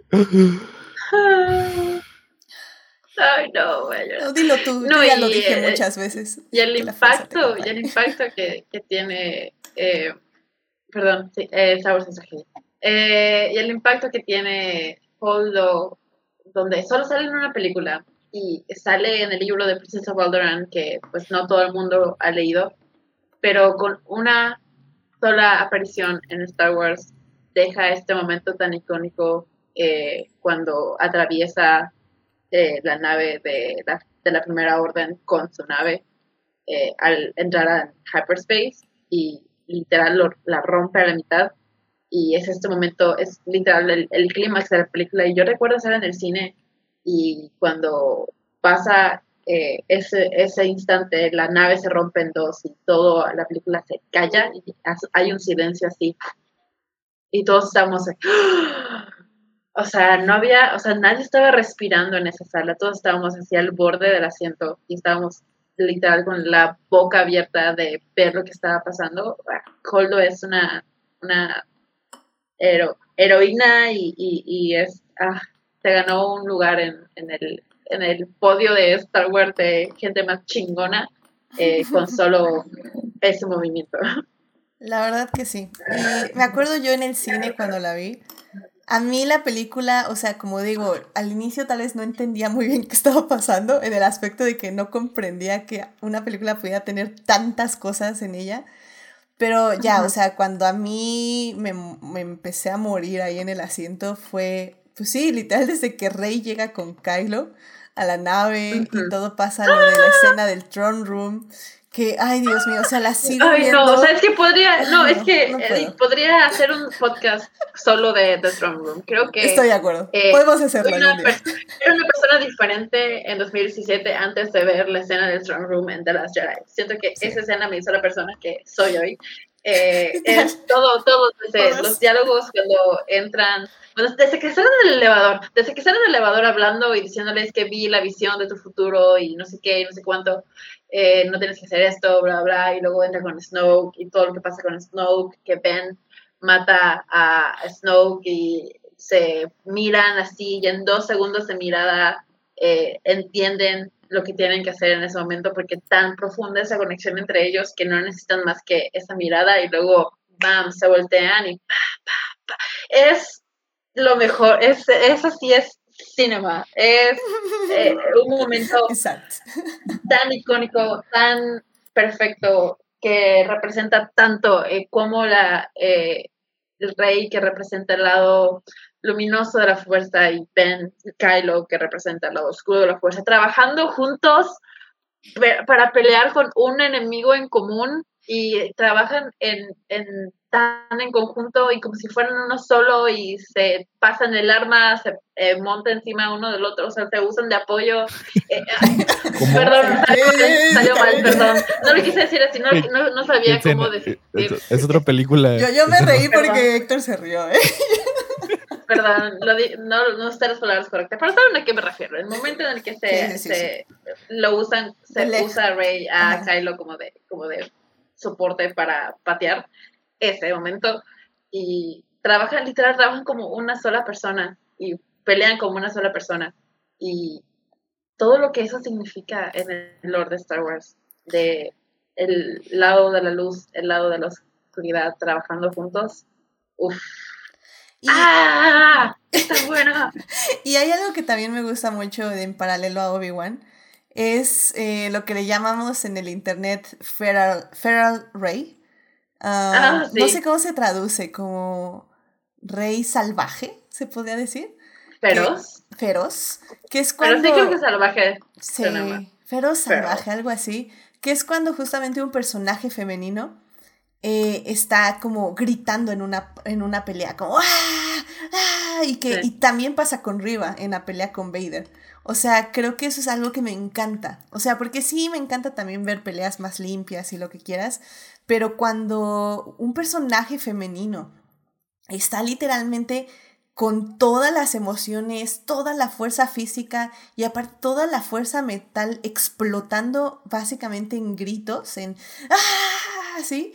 Uf, no sé, es algo que me encanta ver y que deberíamos ver más en el cine y no sé por qué no lo vemos. Que, que luego es algo que me pasa también como con Marvel y así que o sea, están muy padres las peleas con personajes femeninos, las dos peleas de personajes femeninos que hay en Marvel, eh, pero las veo como muy serias, muy calladas, y a veces es por el personaje, o sea, no digo que todas tengan que hacer eso, pero no sé, me faltan más este, personajes que estén sintiendo la batalla, que estén sintiendo el momento y que sepan que literalmente se están jugando la vida y eso eso es lo que me gusta también muchísimo de, la escena del trono. Y pues como dices, ya todo lo que sigue, Holdo, Great, que es visualmente lo más hermoso que he visto de Star Wars. Luego todo lo de ah. Luke, que es increíblemente hermoso. O sea, me encantan los porks en el Millennium Falcon es lo más increíble que ha pasado en Star Wars, perdón, pero que estén en una batalla y que Chewie está ahí con los controles y Rey así en el pum pum pum pum y de repente se no, Ay, me encanta, me encanta. Entonces sí, o sea, digo, ya para este, ir cerrando eh, definitivamente de las Jedi, eh, como digo, creo que esta última vez que la vi, la segunda vez que la veo desde el 2019, eh, diciembre del 2019, em, me trajo mucha felicidad y creo que ya no me trajo depresión. La felicidad y la esperanza se quedaron conmigo más que otra cosa. Creo que sí hubo momentos que tuve flashbacks a a, ese, esas cosas feas de, depresión del 2019. Flashback de Vietnam. Sí, flashbacks de Vietnam, pero fueron muy poquitos y fueron cosas relativamente bonitas. Entonces, eh, sobre todo con Ben solo, evidentemente. Pero creo que como digo yo, en mi mente al menos, personalmente, mi experiencia, es que ya puedo considerar a The Last Jedi como una obra aparte, fuera de Star Wars. Eh, yo sé, yo sé que es parte de Star Wars, pero literalmente ya la puedo, la pienso como otra cosa, como un producto de arte que nunca se concluyó. y este, y eso me alegra y me entristece, pero sobre todo me alegra. Y, y como digo, ya, esta última vez que la vi ya la sentí como mi mantita este, mi comfort film, que siempre lo fue y que lamentablemente eh, algo más lo arruinó. Mm, me, me, me hizo un hoyo y, y me la encogió cuando la metió a la secadora. Pero pues ya con mucho amor y mucho trabajo, eh, ya la pude volver a, a regresar a su tamaño normal y cosí ese hoyito que le hizo. Entonces, creo que The Last Jedi va a ser por muchos años una de mis películas favoritas de Star Wars. Héctor, eh, conclusión de, de las cinco años de las Jedi? Ay, pues mira, ahorita mientras la estaba escuchando, o sea, me vino a la mente que The Last Jedi es una película que tiene muchas cosas para muchas personas. Y la verdad no entiendo la recepción que tuvo entre personas como yo. O sea, porque directamente, no si lo he hecho aquí, pero sí lo he hecho en Crónicas del Multiverso. Yo amo y adoro a Luke Skywalker. Es de mis personajes eh, favoritos en toda la ficción, en, en general. O sea, este. Y yo lo único que le pedía este, a, a Brian Johnson antes de verla es que tratara a mi personaje favorito con respeto, con cuidado y si como ya se había dicho, este, lo más probable es que fuera a morir, que le diera una muerte digna, heroica. Y superó todo eso por encima, así como de todas mis expectativas. O sea, el Luke Skywalker que vemos aquí, sí. Al inicio, este, pues sí, obviamente no es el Luke Skywalker que conocemos. Y de hecho, yo siempre he estado convencido de que si no hubiera llegado a ir Rey, él se iba a suicidar en ese momento. O sea, este, es, e, la única razón la que yo, por la que puedo este, entender que se haya puesto su uniforme de Jedi, que se hubiera estado tan así, porque después se lo quita y lo guarda así muy, muy respetuosamente. O sea, él ya se iba a suicidar, ya estaba cansado de vivir, y la fuerza si lo quiso, llegó Rey y le dio un motivo para vivir. Y vemos este, su desarrollo, vemos este, todo lo que pasó durante toda su vida, O sea, y sí, a lo mejor este, sí lo pone en un nivel muy bajo, pero precisamente para poderlo elevar, o sea, porque es, este, eso creo que también este, lo, lo, lo tuiteó, o sea, porque fue una de las escenas así que más me, me sorprendió en esta segunda vista. O sea, cuando él llega a la base rebelde y tiene esa, tiene esa hermosa plática con Lea, así de que dice, ay, dice cosas, no, no los puedo repetir, pero dice cosas y luego después sale este, ahí a, a, a los, a los, las planicies de Kratos, o sea, y todos se le quedan viendo así con asombro, dice como que ahí va Luke Skywalker. O sea, Luke Skywalker, la leyenda. Y así es como, como muere. O sea, muere literalmente este, salvando a la rebelión, o sea, dando el suficiente tiempo para escapar, para el punto de que, o sea, niños en a miles de años luz están, este, están contando este, sus, eh, sus historias de Luke Skywalker, el maestro Jedi. O sea, y, o sea, y, y luego pues, o sea, yo veo lo que, este, los comentarios de, es que, este, humilló a Luke Skywalker y, y lo destruyó. Y yo, pues, ¿Qué película vieron estos vatos? O sea, y esa, esa es la parte, o sea, que, que yo genuinamente no entiendo, o sea, porque hace un excelente trabajo con Rey, hace un excelente trabajo con, este, con Kylo Ren, con, con Poe y con Finn, y hace un increíble trabajo este con, con Luke Skywalker. O sea, esta es una película, o sea, que yo esperaría que todos lo hubieran amado. O sea, que todos los fans en todos los internet de todo el mundo dijeran, ay, esta película es maravillosa, es justo la que yo estaba pensando, o sea, porque es una excelente combinación de lo viejo con lo nuevo. O sea, trata con respecto, con respecto al pasado y mantiene también este, su vista hacia el futuro y plantado siempre en el presente, en la historia que necesita contar.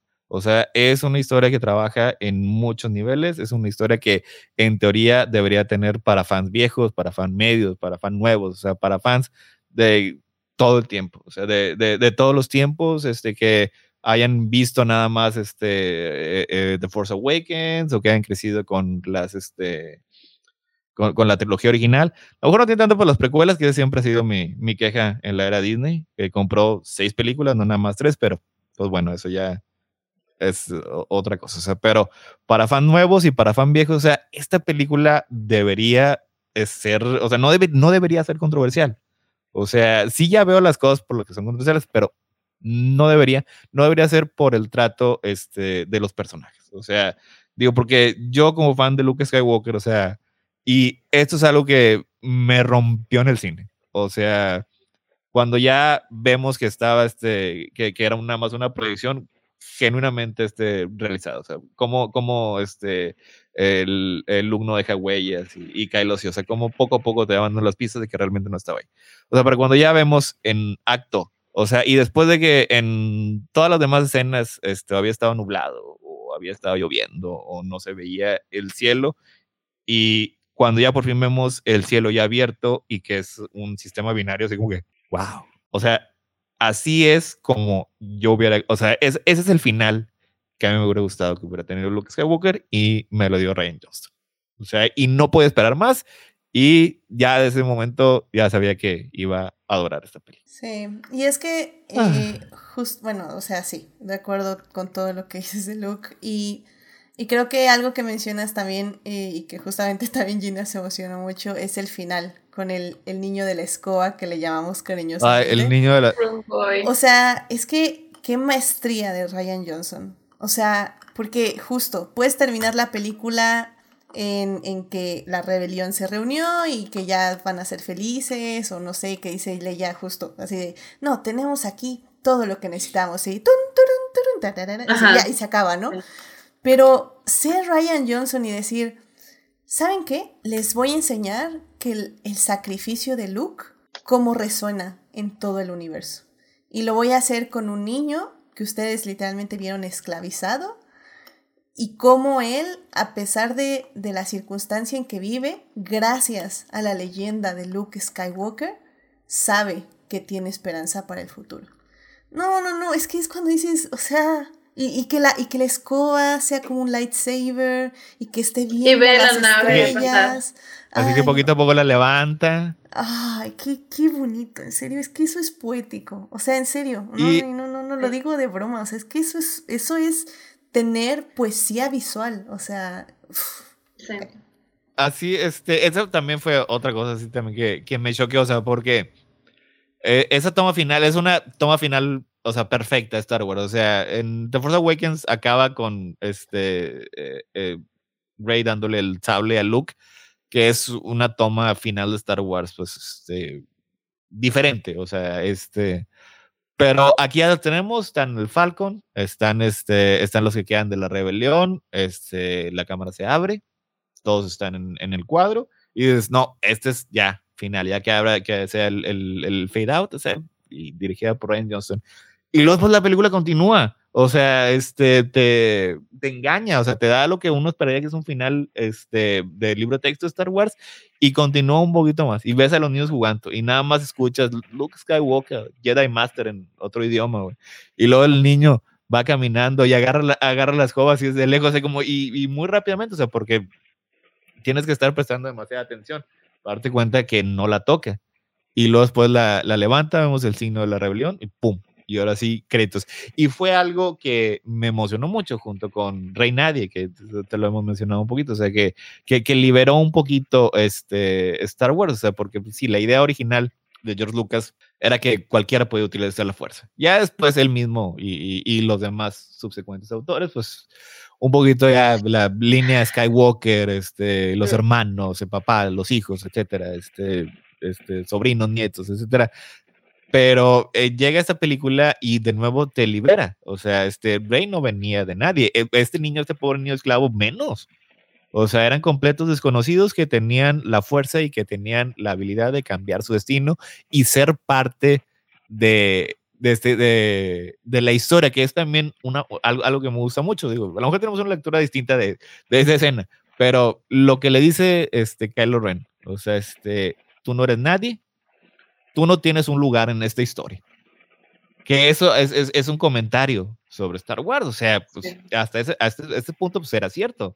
O sea, si no eres un Skywalker, no tenías un lugar en los episodios de, de Star Wars. Y esta misma película te muestra que no, que no necesitas una familia, no necesitas un nombre, no necesitas nadie para ser la fuerza, para ser un Jedi, para ser, utilizar la luz y ser este, una, la chispa de esperanza en la galaxia. Fue un comentario muy bonito que vamos a decir que no continuaron de la manera que me hubiera gustado.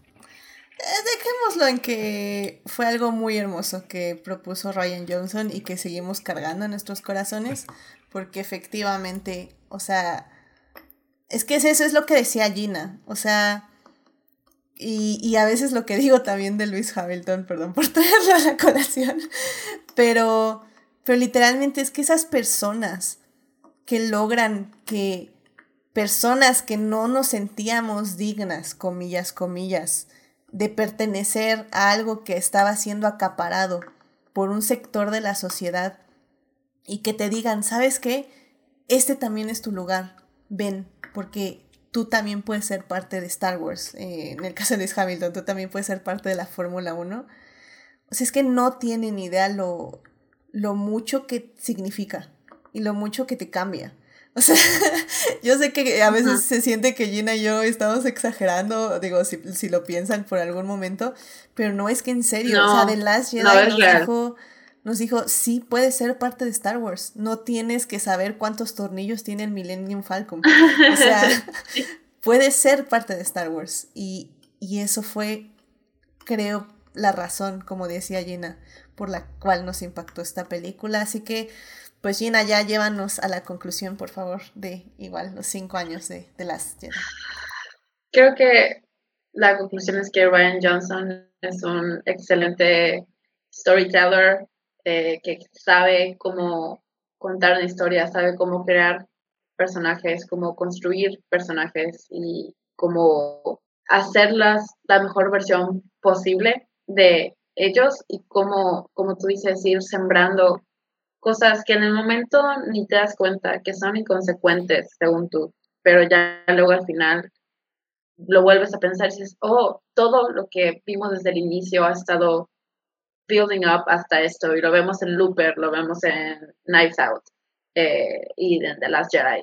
Ryan Johnson es una persona que cuando escribe una historia, una película, no lo hace a medias, no lo hace pensando, hmm, ¿qué es lo que más vendería? ¿Qué es lo que más va a, causar, eh, no sé, que se haga viral esta escena en redes sociales? Lo que Ryan Johnson está pensando cuando escribe una película, cuando dirige una película es, ¿qué, es, qué historia estoy contando y cómo la puedo contar de la mejor manera? Y estos personajes con los que estoy trabajando, ¿cómo puedo hacerlos los más interesantes, los más impactantes posibles?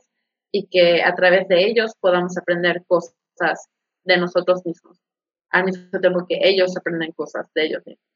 Es un maestro del storytelling eh, y creo que el mayor acierto de Disney ha sido contratarlo a él para trabajar en Star Wars. Eh, espero que regrese, aunque también espero que no lo haga porque no se lo merecen, pero creo que lo que nos si no vuelva a dirigir una sola película de Star Wars Ryan Johnson en su vida, aún así puede eh, retirarse sabiendo que lo que sí hizo en Star Wars es lo mejor que Star Wars pudo darnos, yo creo, que es el, la epítome de lo que Star Wars debe representar, el, lo que ustedes mencionaron de Boy y de Rey, que no venían de nada, no tenían un apellido, no tenían un familiar poderoso ni, un, apellido eh, impactante a través de la galaxia que les dieron lugar en la historia y aún así ellos tomaron su propio lugar porque eran, son poderosos y son importantes por sí mismos. Eh, y al mismo tiempo está Kylo Ren que tiene todo el peso de eh, el legado de Skywalker encima y la fatiga y la, lo, lo mal que te puede dejar tener ese legado con tanta gente que está diciéndote todos los días que tienes que hacer eh, perfecto y, que si no lo eres, estás dejando mal a toda una familia, a toda eh, una generación de héroes y casi, casi dioses, y que pues por una razón cayó al lado oscuro. Era un, peso, era un peso demasiado que cargar para él. Y esto, la película ayuda mucho a ver, yo creo, el lado también de Ben, de Kylo Ren.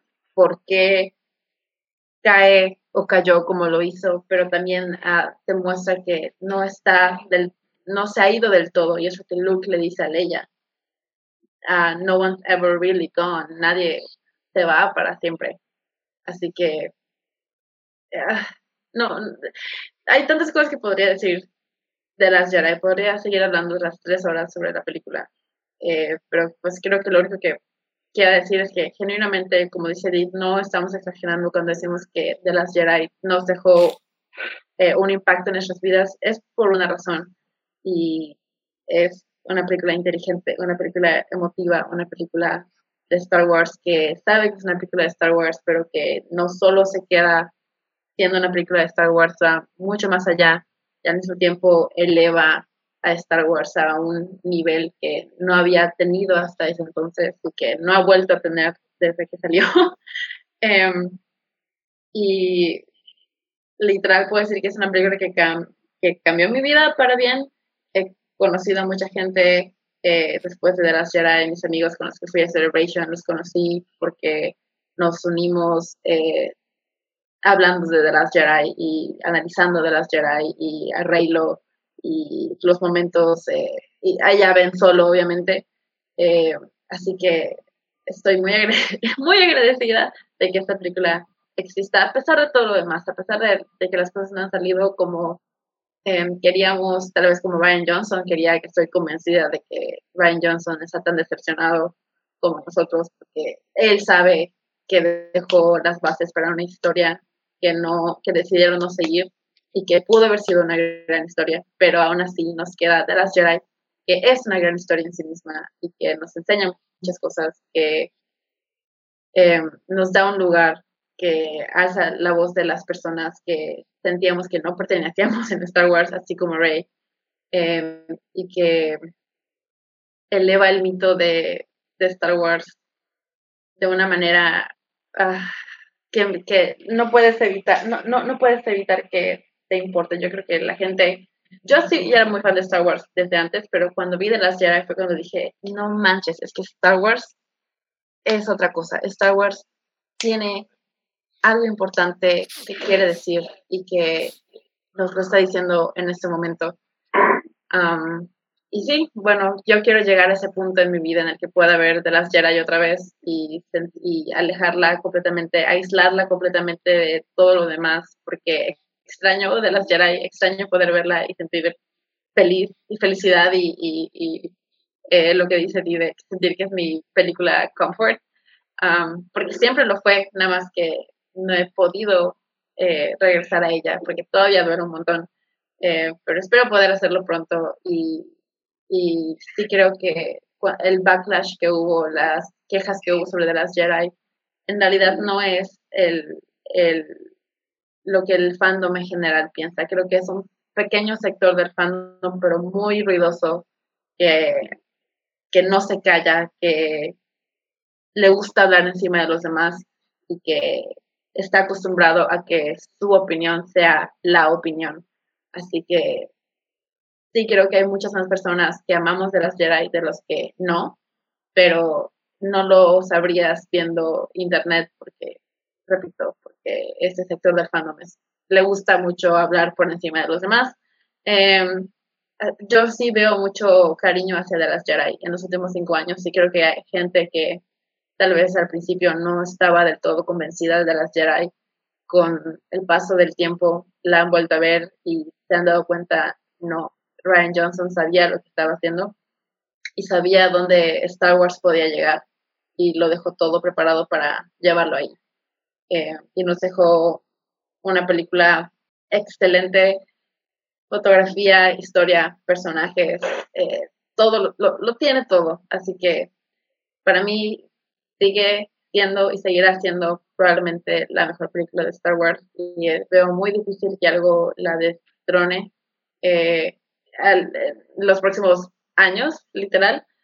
Así que no puedo decir nada más que gracias Ryan Johnson por darnos de las Jedi y espero de todo corazón que Star Wars pueda volver a este nivel de, storytelling, de temáticas y de de demostrar que no solamente son una franquicia, que son una saga que tiene algo que decir.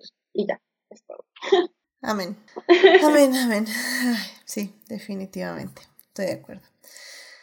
Ay, pues ya saben, eh, The Last Jedi, Star Wars The Last Jedi está disponible en Disney Plus. Ahí la pueden ver y disfrutar una vez más. Igual Obi-Wan, los seis episodios están ahí disponibles en Disney Plus. Y bueno, pues ya, ya no hay más que decir porque ya efectivamente yo creo que este es de los programas más largos de Adictiva ¿Y, ¿Y las recomendaciones?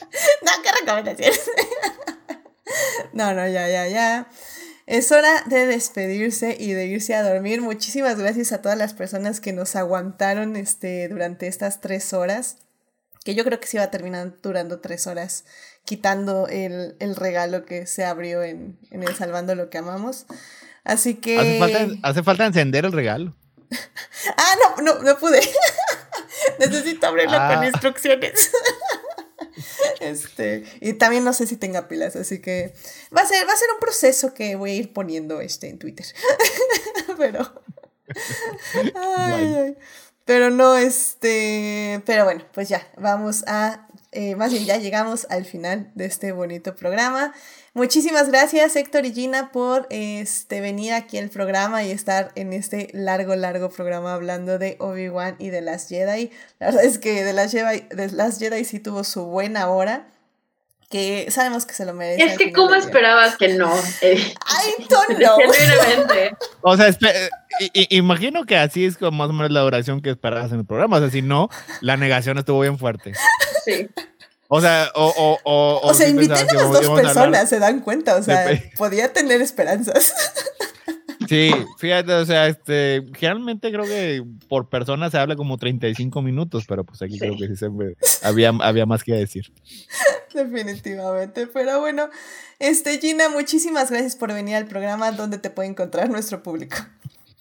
Gracias, eh, como siempre, por invitarme. Es un gusto volver después de un largo tiempo de no de estar aquí en Adictia. Eh, como siempre es un placer. Gracias a Edith, gracias Héctor. Pueden encontrarme en Twitter y en Instagram como Gina Güemes con dosis y una S al final.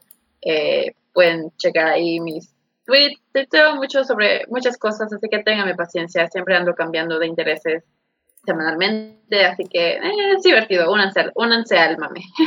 Excelente, excelente. Eh, Héctor, muchísimas gracias por venir al programa. ¿Dónde te puede encontrar nuestro público? Gracias por invitarme, ya sabes como siempre.